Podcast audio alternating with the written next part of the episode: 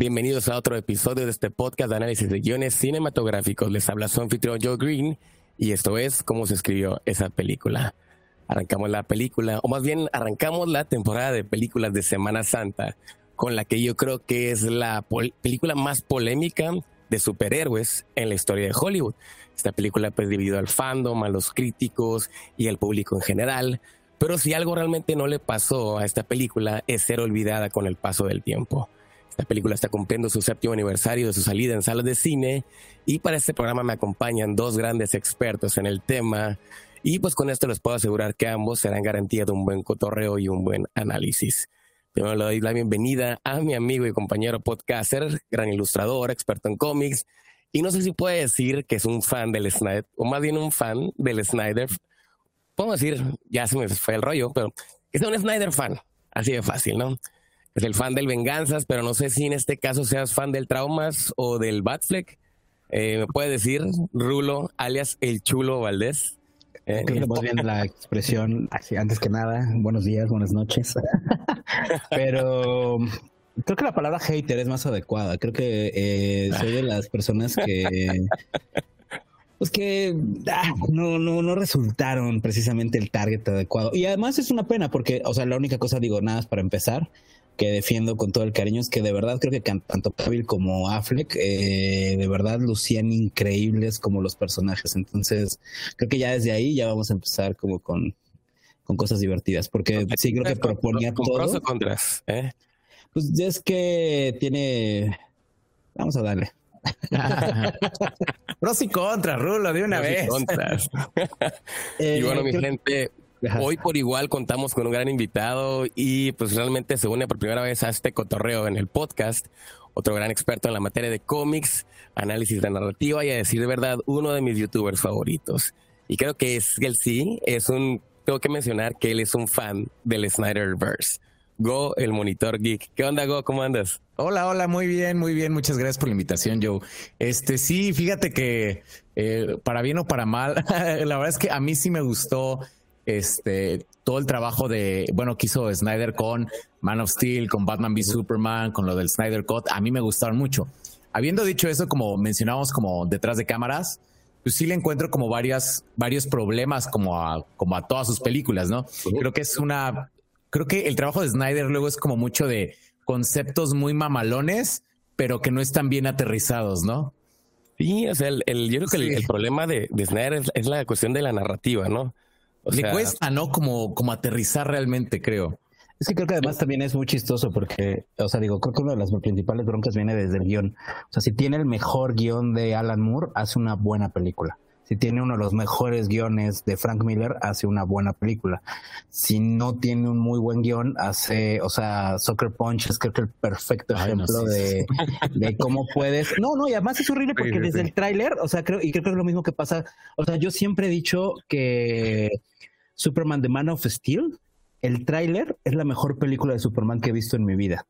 O sea, el tráiler es una cosa. la música, todo es diferente. Sí, sí, no, te juro. O sea, yo te juro que uno de mis ejemplos para hablar de Snyder siempre es que cuando veo en el tráiler esta parte de Clark Kent chiquito diciéndole a su papá de, bueno, pero voy a dejar de ser tu hijo y que el otro lo abraza, puta, te juro que lloro. O sea, de verdad. O sea, cada vez que veo el tráiler, te juro que se me pone, mira, se me pone la piel chinita.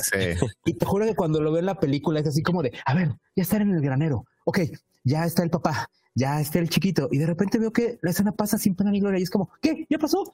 ¿Sabes? Entonces, ese es un poco el resumen que yo le siento mucho a Snyder. O sea, de repente tiene mucho esta onda de querer contarnos tantas cosas que se olvida de lo que realmente está tratando de decir.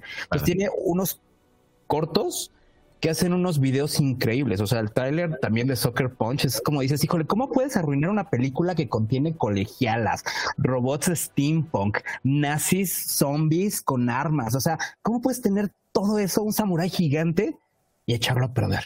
O sea, es así cuando dices, ah, es nada. Fíjate que la neta, yo sí disfruté en su momento Soccer Punch por las cuestiones, como lo, mencionaba Gorita, de que tiene ciertos elementos o ciertas más que nada teorías o, eh, funciones que, pueden funcionar. es que si nos damos, por ejemplo, en, en, ahorita ya no, no, quiero entrar mucho en, películas que van fuera del tema, pero por ejemplo, Soccer Punch es un cotorreo de lo que es el control mental a base del trauma, o sea, tiene muchas este, elementos curadas, y en cierto punto sí, como dices, a la hora de la ejecución, siento que se pierden o a lo mejor este, pues no es del agrado de todos. Mucho se menciona siempre de que, el, que Snyder es el problema de sus slow motion. Y a mí en lo personal no me, no me molesta su slow motion. No, tampoco. No. Porque realmente es, o sea, si cada director tiene una manera de contar las cosas. Y vemos que la narrativa de Snyder es en base al, al, slow motion. Y en base a eso, es simplemente una elección. Pero sí, o sea, ya cuando entramos a la cuestión de guion y todo estos detallitos, pues sí es donde básicamente empieza a fallar. Pero yo creo que lo que más este se mete en estos problemas con Snyder es su ideología. O sea, y, y creo que tú lo mencionaste en un video, ¿no? El, la cuestión de lo que es el objetivismo, esta filosofía que tanto sigue, y pues el pedo de Ayn Rand. Está, está muy cagado, o sea, realmente sí es como, o sea, está muy, muy extraño que realmente un fan de, de, la filosofía de Ayn Rand, o sea, que es como en contra del altruismo y todo esto, diga que Superman es su superhéroe favorito, porque, o sea, yo realmente sí lo veo, o sea, como que sí creo que Snyder sea fan del objetivismo, o sea, sí se nota. También, sí, o sea, se nota, cabrón, sí. Iba a adaptar la, la, película del manantial, o sea. De Fountainhead, sí, sí, sí. Ajá.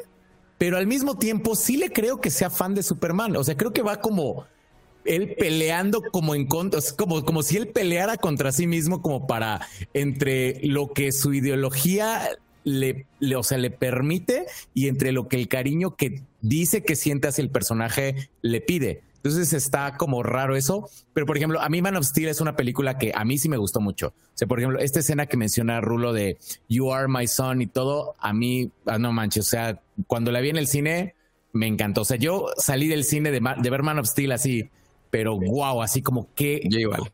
chulada acabo de ver. O sea, yo me sentí así como, como niño abriendo este su 64 así en Navidad, así. Exacto, sí, sí, O sea, igual. Ya luego, la neta, la miré esa película, la miré tres veces hay, que reconocer también que, creo, perdón, que uno de los elementos importantes que tiene también Snyder es que, o sea, realmente su gráfica, su, su visualización, sus escenas son increíbles. O sea, digo, o sea, digo, sin salirnos mucho del tema, pero sí un poco, su intro de Watchmen es una de las mejores escenas del cine ever. O sea, es, muy bueno. Si te fijas cómo la repite a, lo largo de su filmografía. o sea, igual esta película también lo tiene, Batman Exacto. Entonces, por ejemplo, Batman eh, Superman, híjole, sí. Justo, y, tiene escenas, o sea, justo, o sea, esta escena cuando de repente ves, o sea, por ejemplo, a mí uno de los mejores batimóviles que he visto, o sea, no te cae el 20 de, o sea, digo, ya, ya ahorita entramos en materia con respecto ya a los personajes en forma y a ñoñar, pero gráficamente, digo, hablando en pro de Snyder, o sea, sus escenas son impresionantes. O sea, ves al batimóvil saliendo y, o sea, de verdad esa cosa te da miedo del ruido, los motores, y sientes cada engrane moviéndose. Y cuando ves a Superman, por ejemplo, en Man of Steel, también, y eso, o sea, yo nunca entendí por qué la gente se quejó tanto de la destrucción de Metrópolis. Cuando vieron Matrix, todo el mundo decía, es que así es como se debería haber filmado una película de Superman. Y es real. O sea, este punto de repente de tener un villano tan grande como Zod y verlos hacer todo este nivel de destrucción, creo que daba la pauta y eso se me hacía muy bonito como para extender mucho más el universo de DC con este rollo del miedo que se le puede, que pueden generar los superhéroes, ¿no? Los metahumanos en este caso, ¿no? Es que realmente va de la mano eso. O sea, si entendemos una propuesta, de hecho lo mencionó Deborah Snyder, que esta eh, trilogía de Snyder se basaba en qué pasaría si realmente eh, existieran estos personajes en la, o sea, en la, en la vida real. El, el, conflicto, o sea, este detalle de la, de la destrucción en Metrópolis se debe a la fuerza descomunal que tienen ellos a comparación de los seres humanos. Cosa que la neta, o sea, eh, es inevitable compararlo con la cuestión de Marvel.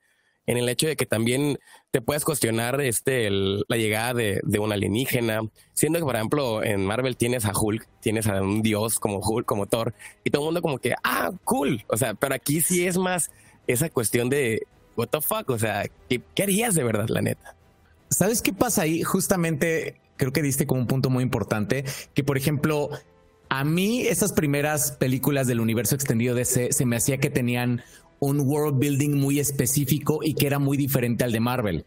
por ejemplo, en Marvel o sea, de los primeros como superhéroes que, que, Marvel vio, así como mediáticamente grandes en ese universo, pues fue el Capitán América, ¿no? Es como el Ultimate Boy Scout. Entonces ya como que tienen como esta idea de, ah, pues los superhéroes son buenos, ¿no? Entonces no me, no me alarmo tanto si de repente está Thor. Hulk también es un buen de destrozos, pero se la perdonan rapidísimo.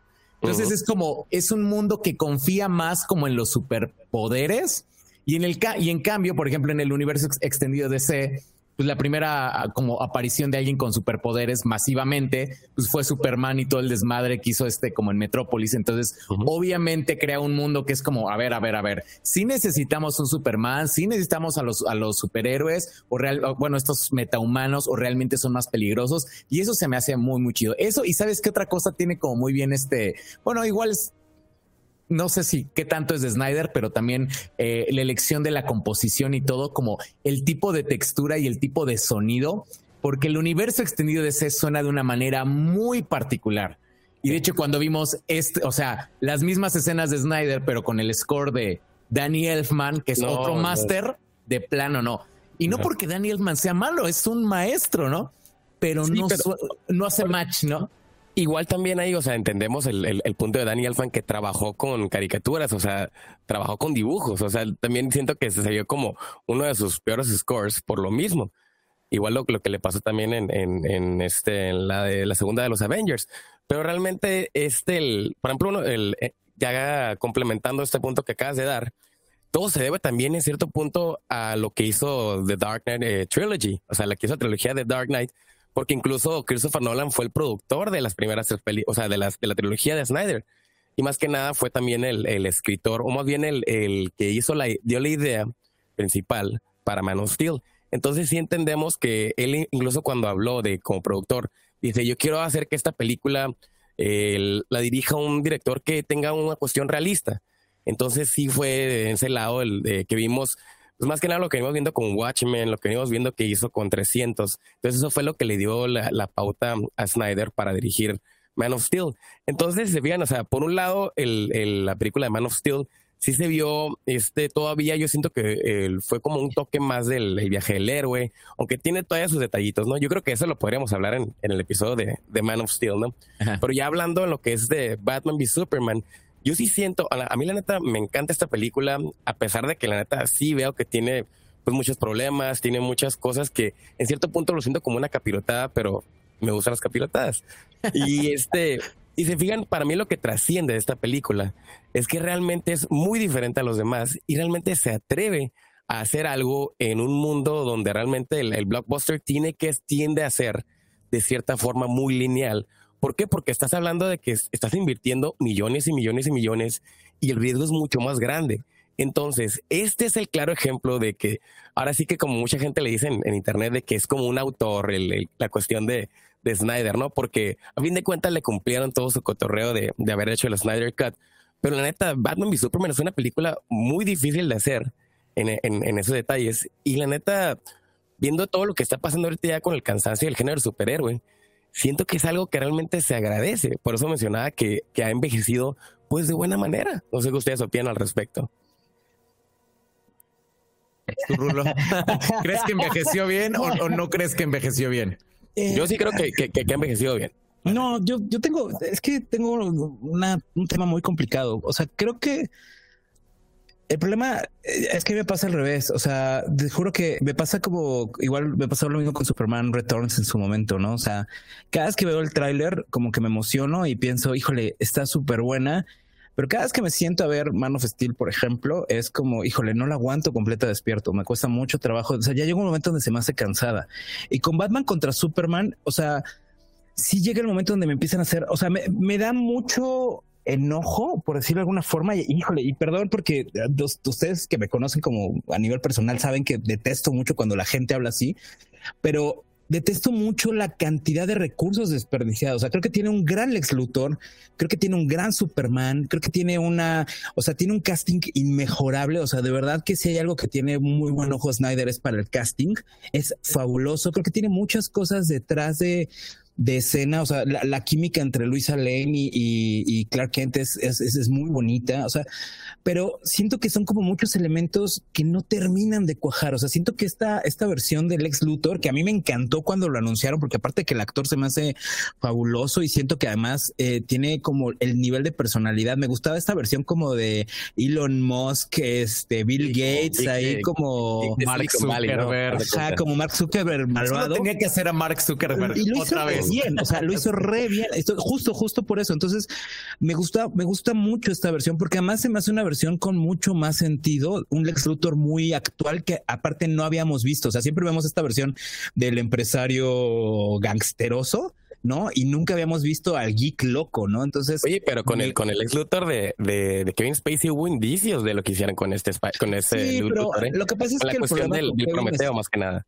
Con, Kevin Spacey el problema que siempre tuve es que, que era Kevin Spacey actuando del peor papel de Jim Hackman, ¿sabes? O sea, la realidad es que, o sea, digo, Superman tiene muchos aciertos, pero Lex Luthor definitivamente no es uno de ellos, ¿no? Entonces, creo que el problema con, con, con esta película es justamente eso. Y otro problema que tengo fuertísimo es que, o sea, este Batman, aunque entiendo como desde dónde lo quieren mover, no lo terminan desarrollando tan en forma, porque al final del día nunca entiendes por qué este Batman está desde un inicio tan dispuesto a matar. Y eso, eso es, o sea, para mí en lo personal, sí es un disclaimer muy fuerte con el personaje, porque uno de los pocos encantos que tenía Batman por sobre los villanos, ¿no? Es que puede romper hasta dedos sin tener la situación de, de, matar, o sea, nunca mataba. Y este Batman, de hecho, digo, cualquiera que quiera ver en YouTube está el conteo de las muertes que tiene, y sí, o sea, mata diestra y siniestra, y tiene muy claro el que él va a matar a Superman. Entonces, y perdón, aquí sí vamos a tener que hablar un poquito de esta forma de la ideología, este, de repente que tiene de tan libertaria este hombre. Claro, porque al final del día el tema es Superman se mete con su propiedad privada, entonces él tiene el derecho a matarlo. Entonces, así de sencillo. Entonces, eso hace que se encuadre de una manera muy simplista. O sea, desde esa mentalidad tiene todo el sentido del mundo la película. ¿Por qué es eso? O sea, porque él le mató a su amigo y le mató su propio, o sea, y le destruyó su propiedad. Entonces, más que, más que nada viene siendo como el, como si dijeras una analogía del al perro que llegó y le pateaste la, la, la cerca, ¿no? O sea, es que los, libertarios ese es un poco el tema que traen, que el, o sea, que de hecho es un dato muy importante aquí porque curiosamente él se basa mucho en Frank Miller y Frank Miller es otro libertario. Otro libertario. O sea, se me hace bien chistoso cuando la gente de repente no entiende bien este concepto de Frank Miller cuando leen Dark Knight Returns, que lo toman como si fuera un revolucionario y este rollo de, ah, qué padre porque patea a Superman y, y no, en realidad trae una filosofía súper fuerte porque otra vez tiene que ver con la propiedad privada, tiene que ver con tomar el control por tus propias manos, y tiene que ver con que el gobierno no es capaz de mantener a salvo la propiedad privada. Entonces es, es muy, muy claro cómo funciona la mentalidad de Snyder en ese sentido y ahí es donde siento que nos ofrece personajes y ya no tienen un arco narrativo interesante porque creo que en la primera todavía le tenía un poco de fe porque en Man of Steel hay una semejanza muy bonita entre Cristo y esta versión de Superman y hay como ciertos elementos divinos que siento que pueden llegar a asustar y eso es muy bonito, o sea, siento que es interesante, por lo menos lo que él propone, pero hacia dónde lo desarrolla, híjole, o sea, siento que ese Batman, por eso es tan ridículo para la gente cuando por fin llega con lo de, ay, mamá también se llamaba Marta, ¿no? Ya se llamaba así, ¿no? Porque ya es como el colmo de una serie de elementos que a mí es cuando lo hizo la primera, o sea, yo la primera vez que lo vi en el cine fue como de, ay, no manches, sí es cierto, sus mamás se llaman Marta, ¿no? Pero está ya tan mal desarrollada esa parte que cuando llegas ahí, entonces, regresando a la pregunta original, siento que no termina de envejecer bien porque cada vez que la, o sea, la, tenemos en el imaginario, es como una muy bonita película, pero ya cada vez que la veo te juro que la encuentro más y más, que es como de, porque, y es una pena, porque de verdad, de verdad tiene los mejores shots de Batman que he visto, los mejores shots de Superman, es, es preciosa visualmente. O sea, si la pongo mute, disfruto muchísimo. Si la quito, no hay pedo, dice. yo, yo fíjate que yo, yo sí siento que he envejecido bien, particularmente porque ya hemos visto muchísimas películas de superhéroes que tienen como una, una narrativa y una estética y un discurso muy similar. O sea, por ejemplo, sin ir más allá, o sea, por ejemplo, ¿A poco no han visto como un buen de películas de Marvel que a lo mejor en su momento es como, ah, qué chido, salí muy, muy contento del cine? Es más, Avengers 1. Yo me acuerdo que salí de ver Avengers 1 súper emocionado del cine, así como niño. Y cada vez que la veo, sí es como, pues, pues creo que como que el chiste era como que se habían reunido, ¿no? Como que verlos reunidos por primera vez y como que eso envejeció muy rápido porque, pues bueno, en Age of Ultron tenemos una alineación del doble de grande, ¿no? Y en Endgame, pues bueno, ni se diga, ¿no? Es como que hemos visto como un patrón como repitiéndose y siento que esta es de esas películas que sí tienen más personalidad y dices, ah, como que ahorita me hace falta algo de eso. O sea, por ejemplo, viendo Quantumania, viendo Shazam, así como viendo Black Adam, que por ejemplo Black Adam simulaba tener personalidad, pero, realmente no. O sea, era como un pastiche de varias cosas. Entonces, la neta, yo sigo como que sí me refresca como ver algo que tenía como un poco más de, de personalidad. Entonces, sí, como que yo, yo aquí, aquí me siento como en esta parte, como en estos eh, juegos de, ¿cómo se llama? De maratón, donde yo me siento como la ignorancia, ¿no? ¿A, qué me refiero? A que, a, que yo, por ejemplo, particularmente odié, o sea, y detesto mucho en, en, en, cuanto a Marvel en ese sentido.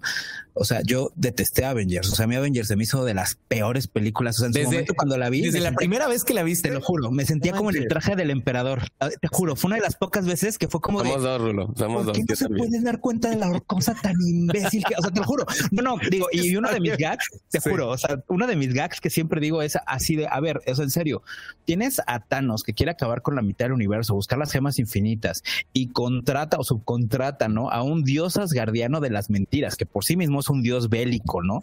Y de repente tienes así a estos dioses así magníficos en el universo que han controlado eh, planetas enteros y de repente dicen, vamos a controlar la Tierra tratando de conquistar tres cuadras de Nueva York. O sea, es así como, o sea, de verdad este canijo tiene que tomar clases con Megatron. O sea, sí es así como, o sea, te juro, o sea, el inicio de Transformers era mucho más rudo que, que toda la película de Avengers. O sea, te juro que me imaginaba a los militares así de, oigan, jefe, ¿qué onda? ¿Le mandamos aviones? Ah, mejor mandarle a los payasos esos disfrazados que tenemos, o sea, ¿sabes? O sea, o sea, no, no, no había ningún momento en el que yo dijera, híjole, es que los Avengers van a salvar el día. Realmente ellos son los que nos van a salvar. No, te juro que todo, todo se sentía como de, ah, sí, manden Iron Man. Creo que, creo que, puede con ellos. El problema de, de, de Whedon es que él, él, es muy básico a la, a, la, a la manera de escribir. Te fijas, todo siempre utiliza arquetipos, o sea, increíblemente. El, el, el, Capitán América, ah, lo que hace el soldado, eh, lo que la, la mujer hace, ella hace. O sea, realmente lo reduce a solo cierto punto una oración. Justo, hay una escena increíble que es la escena que todo el mundo recuerda donde están girando, así ya sabes, como y ves al Capitán América, a la leyenda de la Segunda Guerra Mundial, al canijo que tuvimos que sacar del hielo para que nos viniera a salvar y de repente voltea y les dice a todos, a ver tú, eh, Thor, vuela y lanza rayos, Iron Man, mm, tú también vuela, eh, Hawkeye dispara flechas, Scarlet, tú que sabes cerca de mí, and Hulk smash, es como gracias, Capitán América. Qué bueno que nos dijiste lo que teníamos que hacer, porque básicamente hacemos lo que siempre hacemos. ¿no? Exacto, así, porque jamás lo hubiéramos sabido. O sea, exacto. Entonces, volviendo a lo mismo, o sea, bueno, ya para seguir ahora continuando el hilo. Stay forward, stay forward. Exacto. Justamente creo que el punto es. O sea, sí, claro, las de Marvel definitivamente, ¿no? Y creo que han ido como muy en, decreciendo totalmente con, con, con, todas estas narrativas que traen últimamente. Y creo que en ese sentido, se le tiene que agradecer, que creo que se le agradece más a Nolan en realidad, ¿no? Creo que Nolan fue el que vino a decir, miren, podemos contar películas un poquito para adultos y jugar la carta de vamos a hacer buenas películas sin necesidad de, o sea, creando nuestras propias narrativas y entre comillas también a nuestros propios personajes. Creo que cuando se la dan a Snyder es, es pues una bocanada de aire fresco después de ver lo que hizo con Watchmen, tratar de ver que él trata de salirse un poco del canon de Superman en el sentido de contarnos algo que es como más diferente en cuanto a los personajes. Lo que pasa es que sí creo que al final el total desconocimiento y la la larga, o sea, lo largo que pueden llegar a ser las películas, hace que al final, por lo menos para mí ahí sí, no envejezca enteramente bien. O sea, sí siento que todavía, y volvemos a lo mismo, yo, híjole, sí tengo muchos issues con su ideología. O sea, siento que es, cada vez que lo veo, se me hace más notoria y más notoria. algo que te estorba, ¿no? Ya ahí en el sí, sí. pero, pero, por ejemplo, o sea, ahorita lo de, lo de Snyder, la neta, o sea, hay que pensar en, la chamba que es ahorita escribir a Superman, incluso en cómics o en lo que sea, en la plataforma que sea. Porque la neta, algo que, que, es muy evidente con su construcción del, del, Superman es que realmente cómo haces un personaje que tiene un código eh, moral, ético de la segunda, eh, segunda Guerra Mundial, cómo lo haces vigente en una era donde estamos ahorita en la era del antihéroe. O sea, ahorita Batman es el rey, este Logan es el rey, Deadpool es el rey, porque realmente, o sea, lo mencionaba Max Landis, la gente dejó de querer ser buena persona, porque incluso ellos cuando aplaudieron, cuando vieron a Superman romperle el cuello a Zod en la película, mucha gente de que a la madre aplaudieron mi cabrón, Incluso este, ¿cómo se llama? Mark Wade dijo, me, me, me, crea una, algo, una sensación horrible pensar que la gente aplaudió al ver que, que Superman hacía este detallito. Pero pues, si se fijan, o sea, venimos en un punto donde el Superman ahora se ha convertido en, el mal Superman. O sea, tú, tú lo mencionabas en uno de tus videos donde, ¿por qué hay tantos Supermanes malos? Porque realmente ahorita la, gente ya no sigue ese, ese, código moral de la Primera Guerra Mundial. Y yo creo que, por ejemplo, Man of Steel, en cierto punto no triunfa donde sí lo hizo Winter Soldier en cómo traer una, una figura de esa época a esta época, cosa que la, neta aquí no, no podía funcionar, yo creo que Man of Steel, porque Superman este, tiene 33 años cuando es del 2013. Entonces, básicamente, ¿cómo le haces para eh, hacer un personaje que creció en esta época donde ya realmente los padres que ya no son los mismos que tienen ese código moral de antes? Entonces, ponte a pensar cómo sería un Superman en la vida real con, la, con el, el cotorreo actual, cosa que pasó con el, ¿cómo se llama esta? En la de Falcon and the Winter Soldier, con el Capitán América nuevo. O sea, ese es exactamente el, ejemplo que pasó con el Man of Steel de, de, Snyder. Va a ser difícil, o sea, por ejemplo, yo sí creo que, o sea, cuando salió Man of Steel, me acuerdo que para mí sí fue algo como novedoso porque, por ejemplo, yo venía de ver Superman Returns, las películas de Christopher Reeve y todo.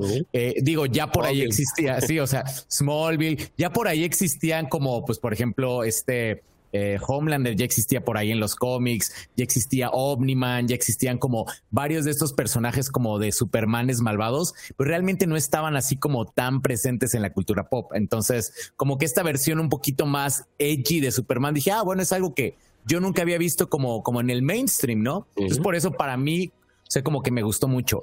Ahorita, o sea, sí creo que ya sería como absurdo volverlo a hacer, o sea, volver, o sea, si, si James Gunn dijera, no, ¿sabes qué? Vamos a hacer otro Superman así como realista, así como con este estilo edgy, sí, para mí sería como súper absurdo porque ya sería ridículo, ¿no? Ya con tantos que hay, ya sería ridículo.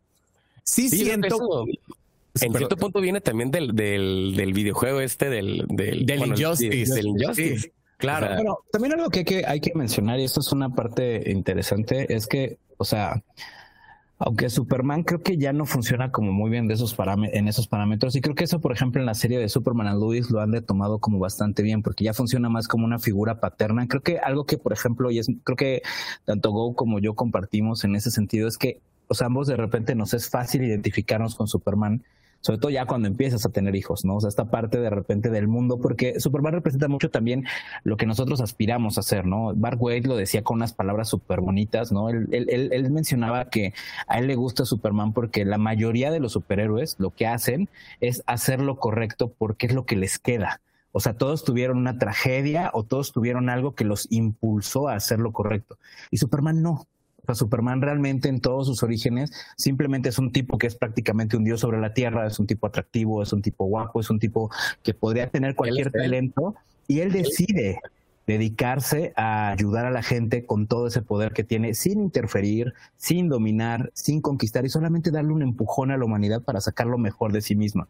Eso creo que por sí mismo es puede sonar muy cursi, pero creo que es la referencia y él decía, o sea, al final ya es la meta de cualquier héroe. O sea, un héroe se levanta porque hace lo correcto, porque es lo correcto, no porque le hayan matado a su tío, no porque le hayan matado a sus padres. Él decía, comparaba mucho con Batman, porque él decía, bueno, es que la bronca que yo le veo a Batman es que si a Batman, un superhéroe, mata a sus papás, se vuelve el peor villano de todos. Si un nazi mata a sus papás, se vuelve un cazador de nazis. O sea, el punto es que realmente se mueven mucho a partir de la respuesta. Y Superman no, Superman es como una fuerza del bien por sí mismo. Entonces, y en ese sentido, sí tengo que reconocer que Snyder trata y de jugar con eso de una manera muy inteligente, trata de e, este vínculo que tiene Clark Kent con su, con su, con su familia.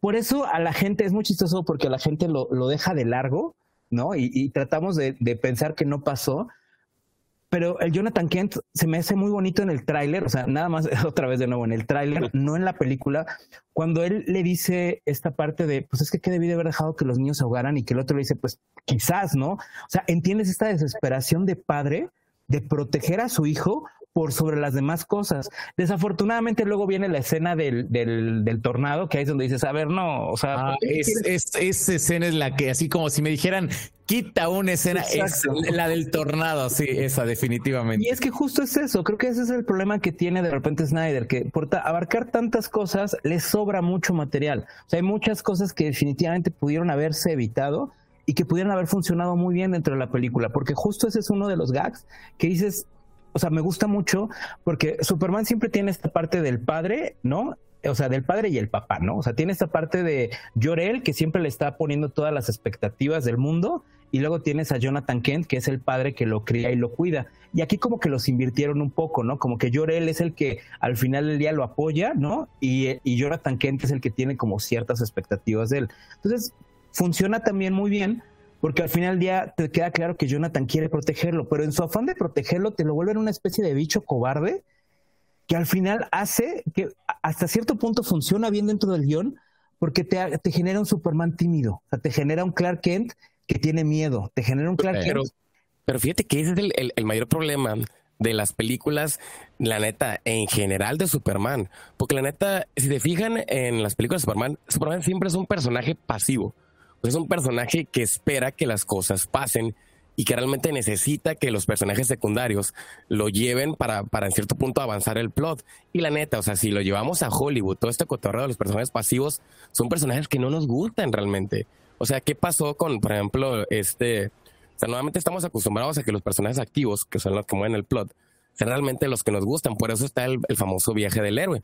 Pero, por ejemplo, en esta película de Man of Steel, yo creo que lo que el problema más enorme que tiene es lo que le llaman el refuse to call. O sea, él está simplemente negándose a la llamada. O sea, como en esa, en ese en el momento de la, del tornado es uno de ellos. Pero siempre están, o sea, realmente si Sod no llega, Superman jamás sale, jamás sale, o sea, se, revela. Entonces se mantendría como este, en cierto punto, como en secreto, ¿no? Pero realmente... Siento que sí tiene todo el sentido del mundo que es un personaje pasivo, porque con, con todo el poder que tiene, o sea, o sea, el poder de levantar el infinito. ¿Qué puedes hacer con un personaje como Superman en modo activo? No, o pero, sea, es como... pero fíjate, o sea, un detalle así que lo acabo de mencionar es el, y otro, yo creo que el ejemplo más grande es All Star Superman. O sea, el, el chiste de los personajes, cómo los haces activos, es darle misiones. O sea, justamente, o sea, él se vuelve reactivo en All Star Superman porque es como es envenenado. No, no, o sea, es que eso es lo que lo hace activo. O sea, lo que lo hace activo es justamente que se tiene que volver reactivo, porque al final del día tiene solo un año de vida, ¿no? O sea, exactamente. Entonces, o sea, el punto es, no, no, o sea, yo, pero es que, por ejemplo, eso es una de las cosas que yo comparto tanto con Go como con Mark Wade. O sea, la realidad es que Superman no puede ser un personaje activo porque cuando se vuelve activo se vuelve villano. O sea, creo que esa es una de las grandes diferencias, porque justamente le encanta. Ya impone, ¿no? Ajá, exactamente. O sea, el personaje tiene que ser activo porque justamente para que funcione, y eso es una de las cosas importantes, y qué bonito de repente tener estas conversaciones, porque eso es algo que hace que escribir a Superman sea tan difícil. Porque realmente pocos... Y mira que Jeff Jones tiene un arco con Richard Donner que es precioso, que es justamente cuando vienen los kryptonianos a la Tierra, que es como una especie de, de parte 3 de Superman que quería, que quería hacer. Y es muy bonita porque justamente pasa eso. Te establecen muchos de los parámetros de por qué Superman es tan reactivo cuando tienes a todos estos kryptonianos siendo ya más eh, pues activos totalmente, pero también empiezas a ver tanto Lex Luthor como, como todos los villanos cuando se unen con Superman para detener a los kryptonianos y de repente, o sea, si ves encarar a Superman con Lex Luthor y le dice justo eso, le dice, a ver, dude, o sea, me has podido matar un chorro de veces y no lo has hecho. O sea, no puedes hacerlo. O sea, necesitas mi ayuda para poder hacerlo, ¿no? Porque todos empiezan como a bloquear con que ahora sí van a entrar al negocio de matar kryptonianos. Y nos queda claro que también Superman es una fuerza tan grande que es imposible controlarla, imposible derrotarla. Entonces, por eso mismo no puede ser proactiva, porque si se vuelve proactivo, se vuelve un villano. O sea, cualquier, o sea, cualquier elemento que lo veas siendo más, porque de hecho eso es lo bonito que tiene, eh, y justamente, o sea, es lo bonito que tiene All Star, que todo el tiempo está reaccionando. Pero fíjate que eh, ahí ahora sí que en cierto punto, un poquito ese detallito, es que también depende del género que vayas a implementar en la historia. O sea, es, como todo, o sea, como un personaje, un niño de Matrix o, cualquier héroe que ya esté consolidado.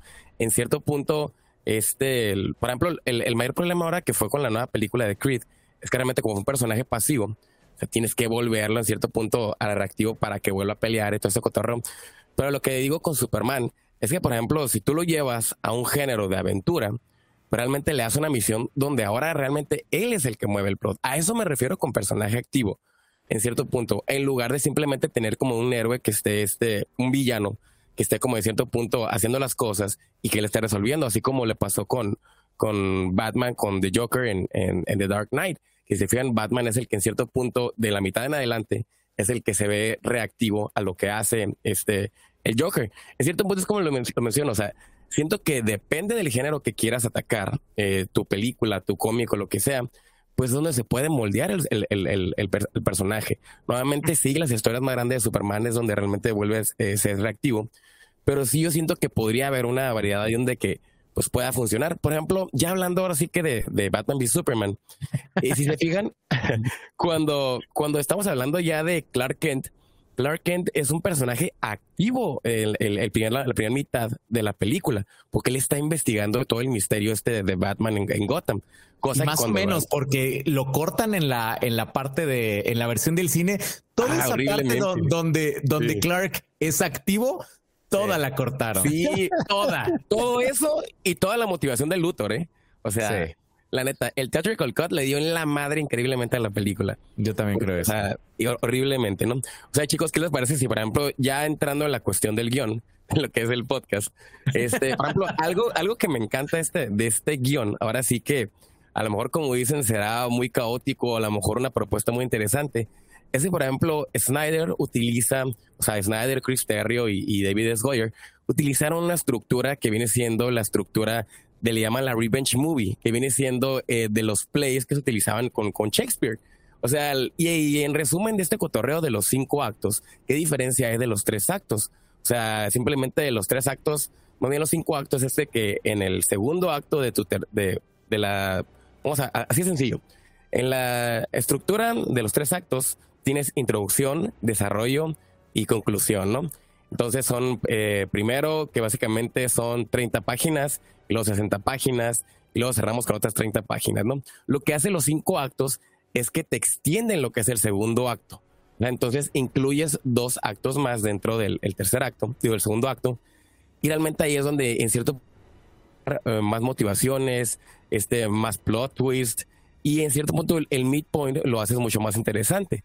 Si hablamos de cuestiones técnicas, por ejemplo, nosotros utilizamos mucho aquí en el, en el podcast el análisis en base al, paradigma de Field, que es de que la introducción, desarrollo y final, pero incluye un midpoint que en cierto punto puede hacer que los, los conflictos avancen, o sea, se hagan más grandes, o realmente entre un villano mucho más fuerte, ¿no? Por así decirlo.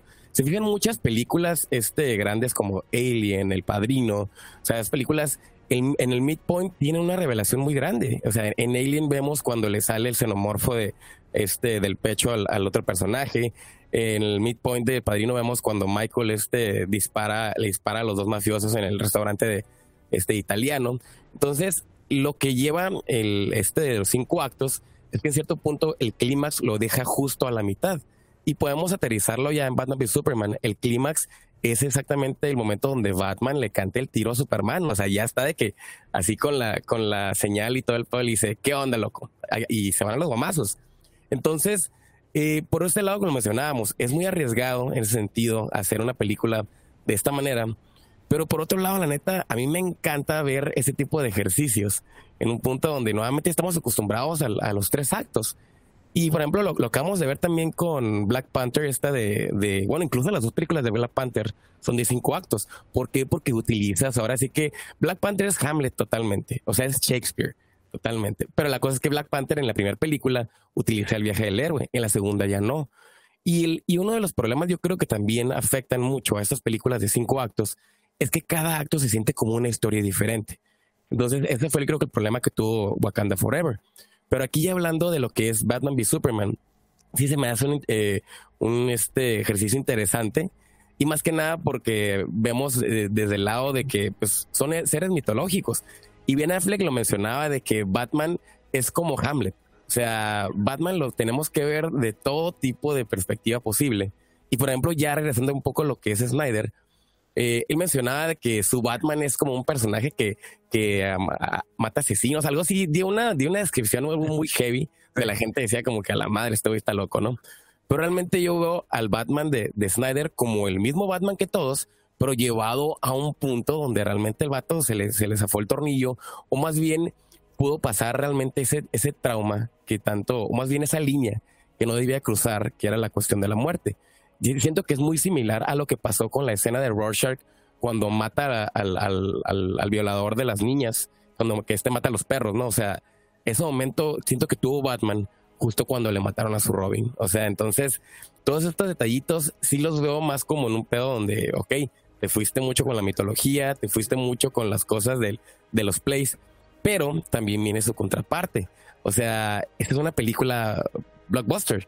Entonces no es un play donde realmente, pues, este, yo creo que va a ser del agrado de todo. Entonces, eso es lo mágico o lo trágico de esta película. Pero por ese lado le digo como que se me hace interesante poner una estructura de cinco actos. ¿Ustedes qué opinan al respecto? Mira, yo por ejemplo creo que una de las grandes quejas, o sea, de, o sea, de las quejas generales de Batman v Superman es es que la sentí muy larga. O sea, porque realmente muchas personas como es que sí sentí muy pesada la película. Y sí entiendo, o sea, que por ejemplo, como dices, que esta estructura de cinco actos lo que hace, pues es que de repente tienes como varios plot twists que de repente a lo mejor se sienten como si fueran subtrama sobre subtrama. sí, sí entiendo como que, que muchas personas lo hayan sentido pesado.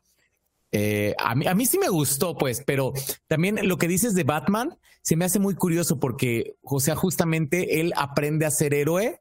O sea, aprende, Batman aprende a ser héroe a sus casi 50 años de edad. Esa es como la premisa.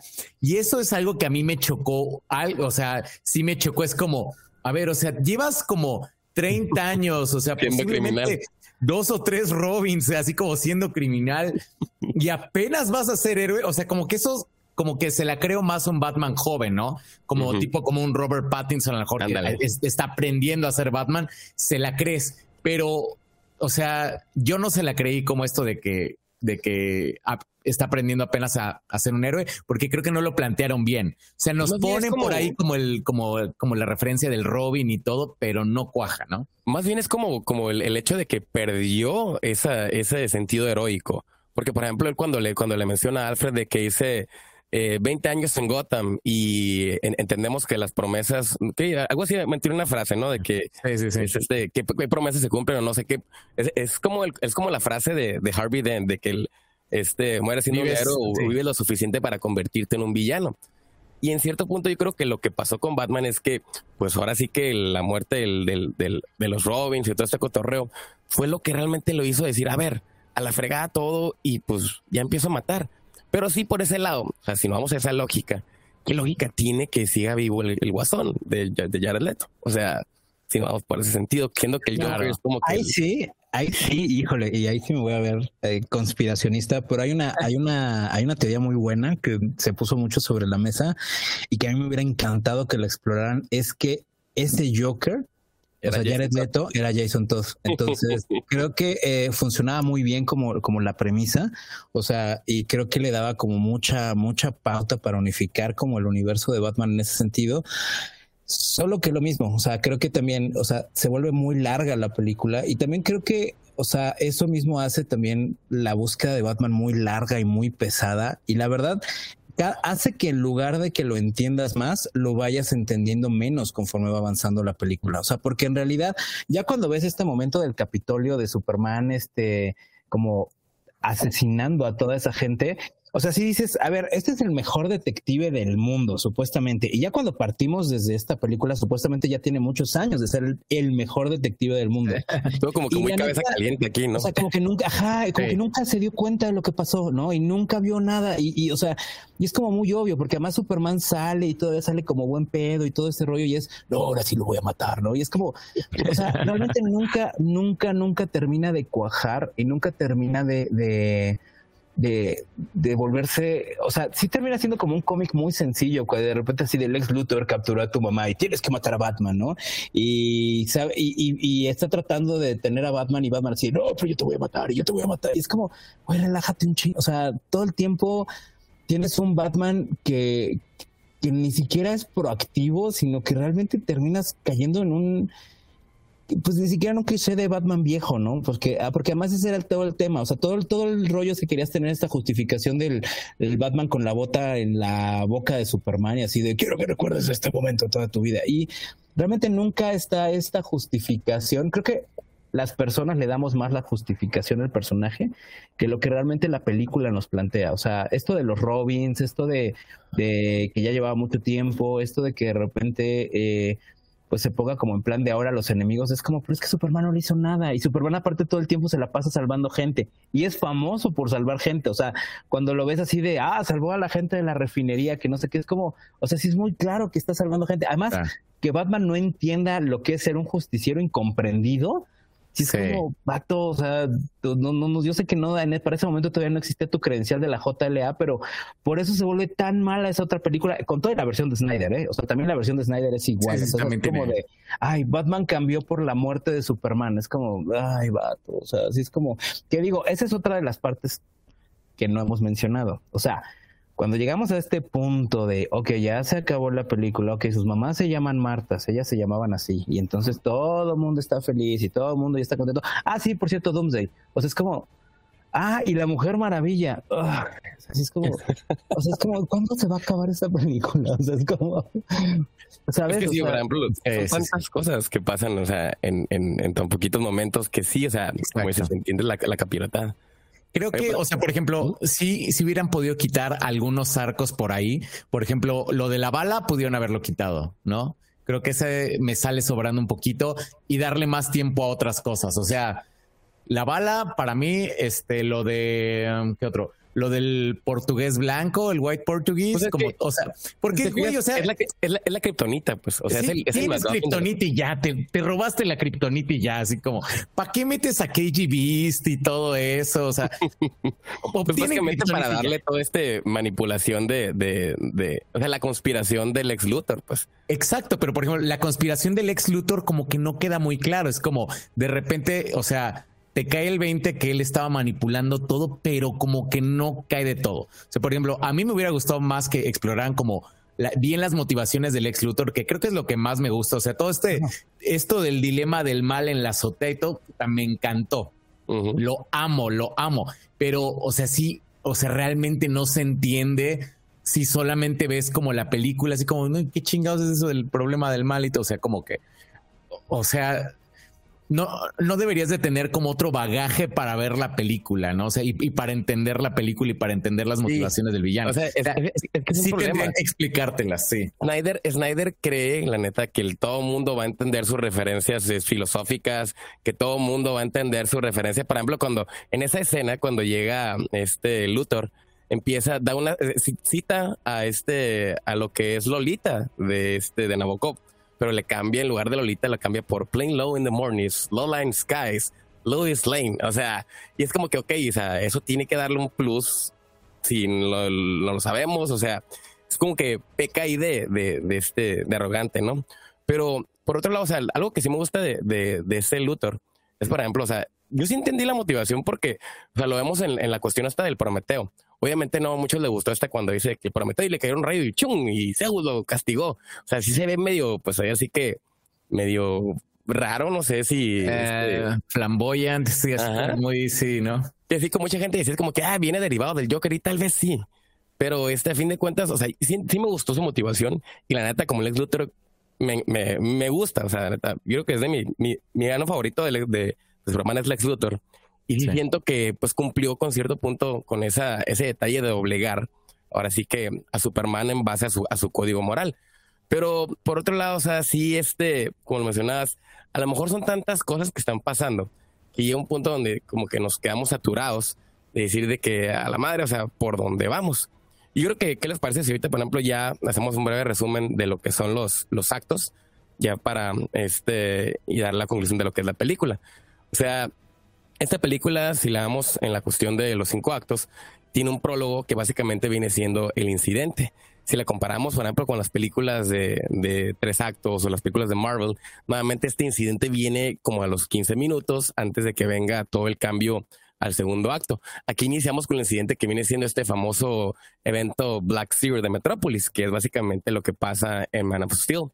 Aquí es donde entendemos todo este cotorreo de la motivación del, del, del Batman, que sí, como a lo mejor a muchos nos parece como muy rara el hecho de que desde aquí es una venganza, pero aquí en cierto punto de la película así lo, lo, lo, genera. O sea, si nos vamos a la premisa, eh, esto lo dice todo, o sea, premisa es de que ante el temor de que Superman pierda el control, Batman se enfrenta al hombre de acero mientras el mundo discute sobre qué tipo de superhéroe realmente necesita. Entonces Superman, Batman tiene que vengarse de todas estas cosas que, que nos trajo. Yo creo que lo dice en una frase cuando estaba también por igual con, con este, con Alfred, de que dice, That son of a bitch brought the war to us 20 years, digo, two years ago. O sea, y en cierto punto sí, o sea, podemos decir que funciona, pero pues nos parece un poco débil en cuestión de, de, la, de las ideologías. Y aquí es donde viene de nuevo ese detallito de que pues los dos son randianos, pues no, no entra tanto ese clash ideológico como lo sería en, el cómic de, de, Dark Knight Returns. Entonces, entendiendo este detallito, pues vamos ya viendo cómo sería el setup para el primer acto. Que si lo vamos en la cuestión de esta de los cinco actos, el primer acto le llamamos la exposición, que básicamente es el setup del conflicto y presentar todos los personajes. O sea, lo que es el At Day in a Life, o sea, el, se fijan qué es lo que hace un personaje en su día a día, y pues básicamente haciendo el, el, inicio de estas famosas líneas argumentales. Y como lo mencionaba ahorita, Hugo, de que, pues, ¿cuántas líneas argumentales tiene esta, esta película? O sea, son un chingo que realmente en cierto punto para el primer acto siento que es como que a la madre, o sea, cálmate, apenas me estoy sentando con las palomitas, con mi sodita y de repente ya me estás bombardeando con un chorro de información. Y sí, o sea, es lo que, lo que cansa. Wonder Woman, fíjate, Wonder Woman, yo también hubiera quitado Wonder Woman, o sea. Wonder Woman y la Justice League. la Justice League, sí.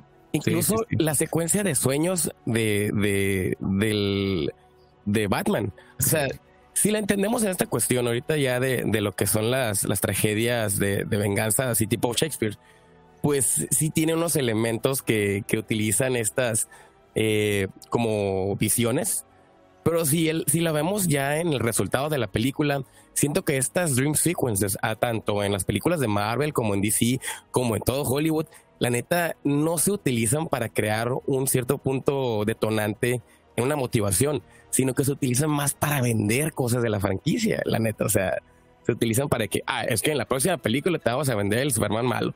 Te vamos a, en, en, en Avengers Age of Ultron hicieron lo mismo de que te vamos a vender la nueva película de Thor te vamos a vender la nueva película de, de, Black Widow. Entonces, ese es un problema que, que, hay con las, con las Dream Sequences, cosa que pasa con aquí con la de, con la de Batman Superman.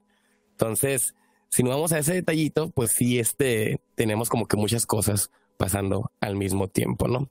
Entonces, si bien ya el primer acto, pues, como le mencionábamos, es básicamente los setup de los conflictos, las líneas argumentales, y el segundo acto, básicamente, pues nos vamos directo de que pues inicia la acción que viene siendo lo que le llamaban los gringos el racing action.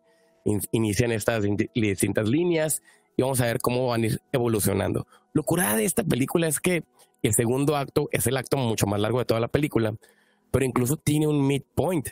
Que, o sea, ahora sí que tal vez este midpoint esperábamos algo mucho más chilo, pero como lo mencionabas, viene siendo lo que es la, la kriptonita, el, el, general o el secretario de Estado revelándole toda la, la conspiración a, a Lois Lane, el, la motivación de, de, Batman, ahora sí que, pues digo, de, Superman, de, de, Clark Kent, que se decide ahora sí que pues pelear con, con, con, Batman, más que nada enfrentarlo en base a este, a este personaje que viene siendo el, ¿cómo se llama? Santos, creo que se llama, ¿no? El que, el personaje que utilizan, el asesino que, que lo marca Batman.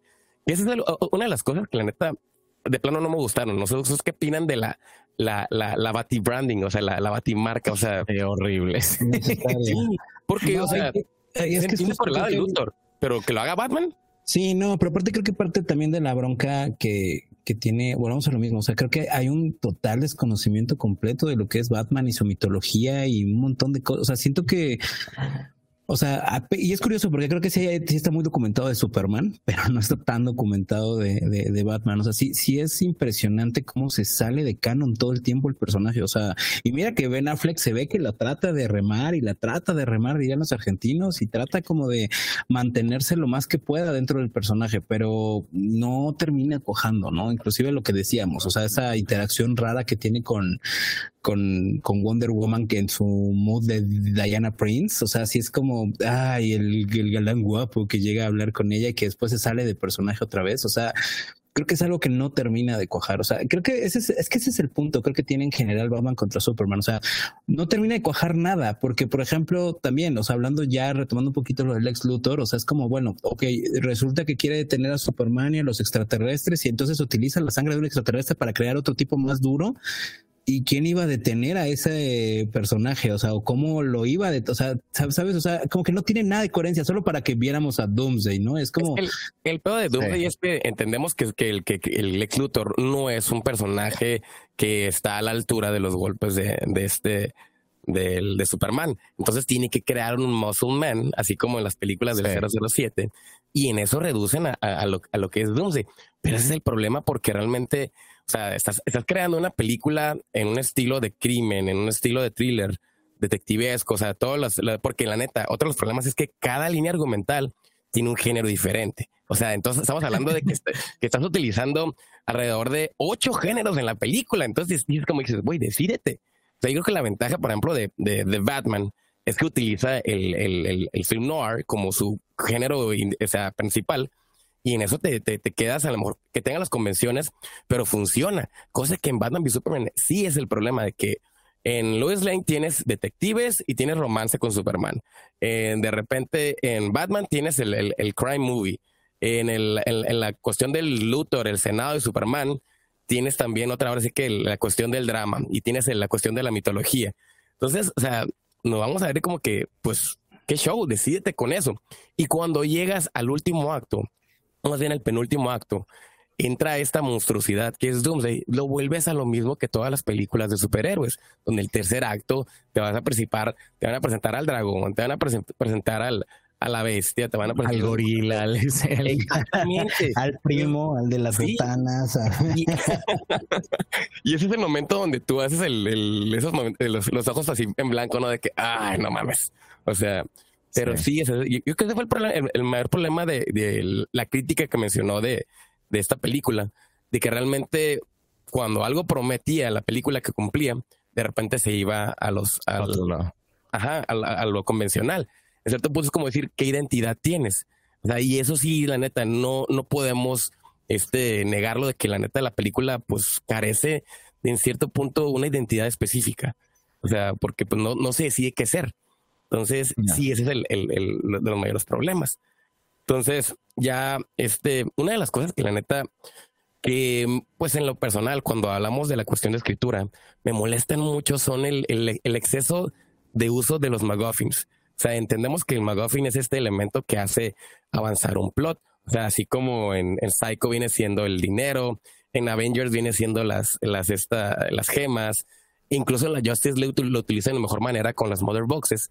Aquí, la neta, sí, sí siento que abusaron mucho de la lista de los Perdón, te, te, te, interrumpo por la estupidez, pero yo creo que en, en Avengers el McGuffin es Colson.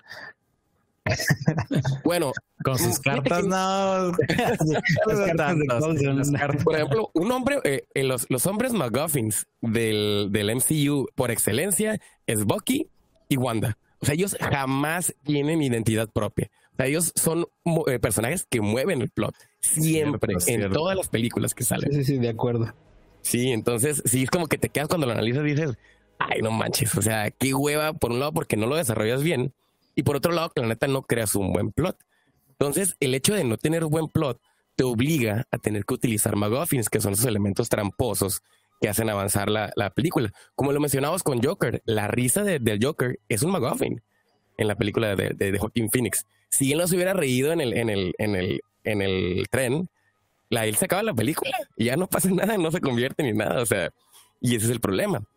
Y aquí en la película de Batman v Superman estás hablando de que tienes la bala, tienes la kriptonita, esta invitación al evento de la librería de Metrópolis. Tienes ahora sí que pues el trauma del pasado de Wayne este funciona también como un McGuffin, o sea, hace avanzar la película. Diana Prince, el artefacto robado, este, el incendio de la fábrica de Juárez, y pues ahora sí que el bad branding también. Y pues básicamente está el, algo que me, que me gusta, independientemente de esto, lo que pasa con la fábrica de Juárez, es que de ahí le da pie a lo que es el tema de la película. Y en cierto punto siento que es un tema que por igual no explotas del todo que viene siendo esta pregunta del must there be a Superman? ¿Debería de existir un Superman?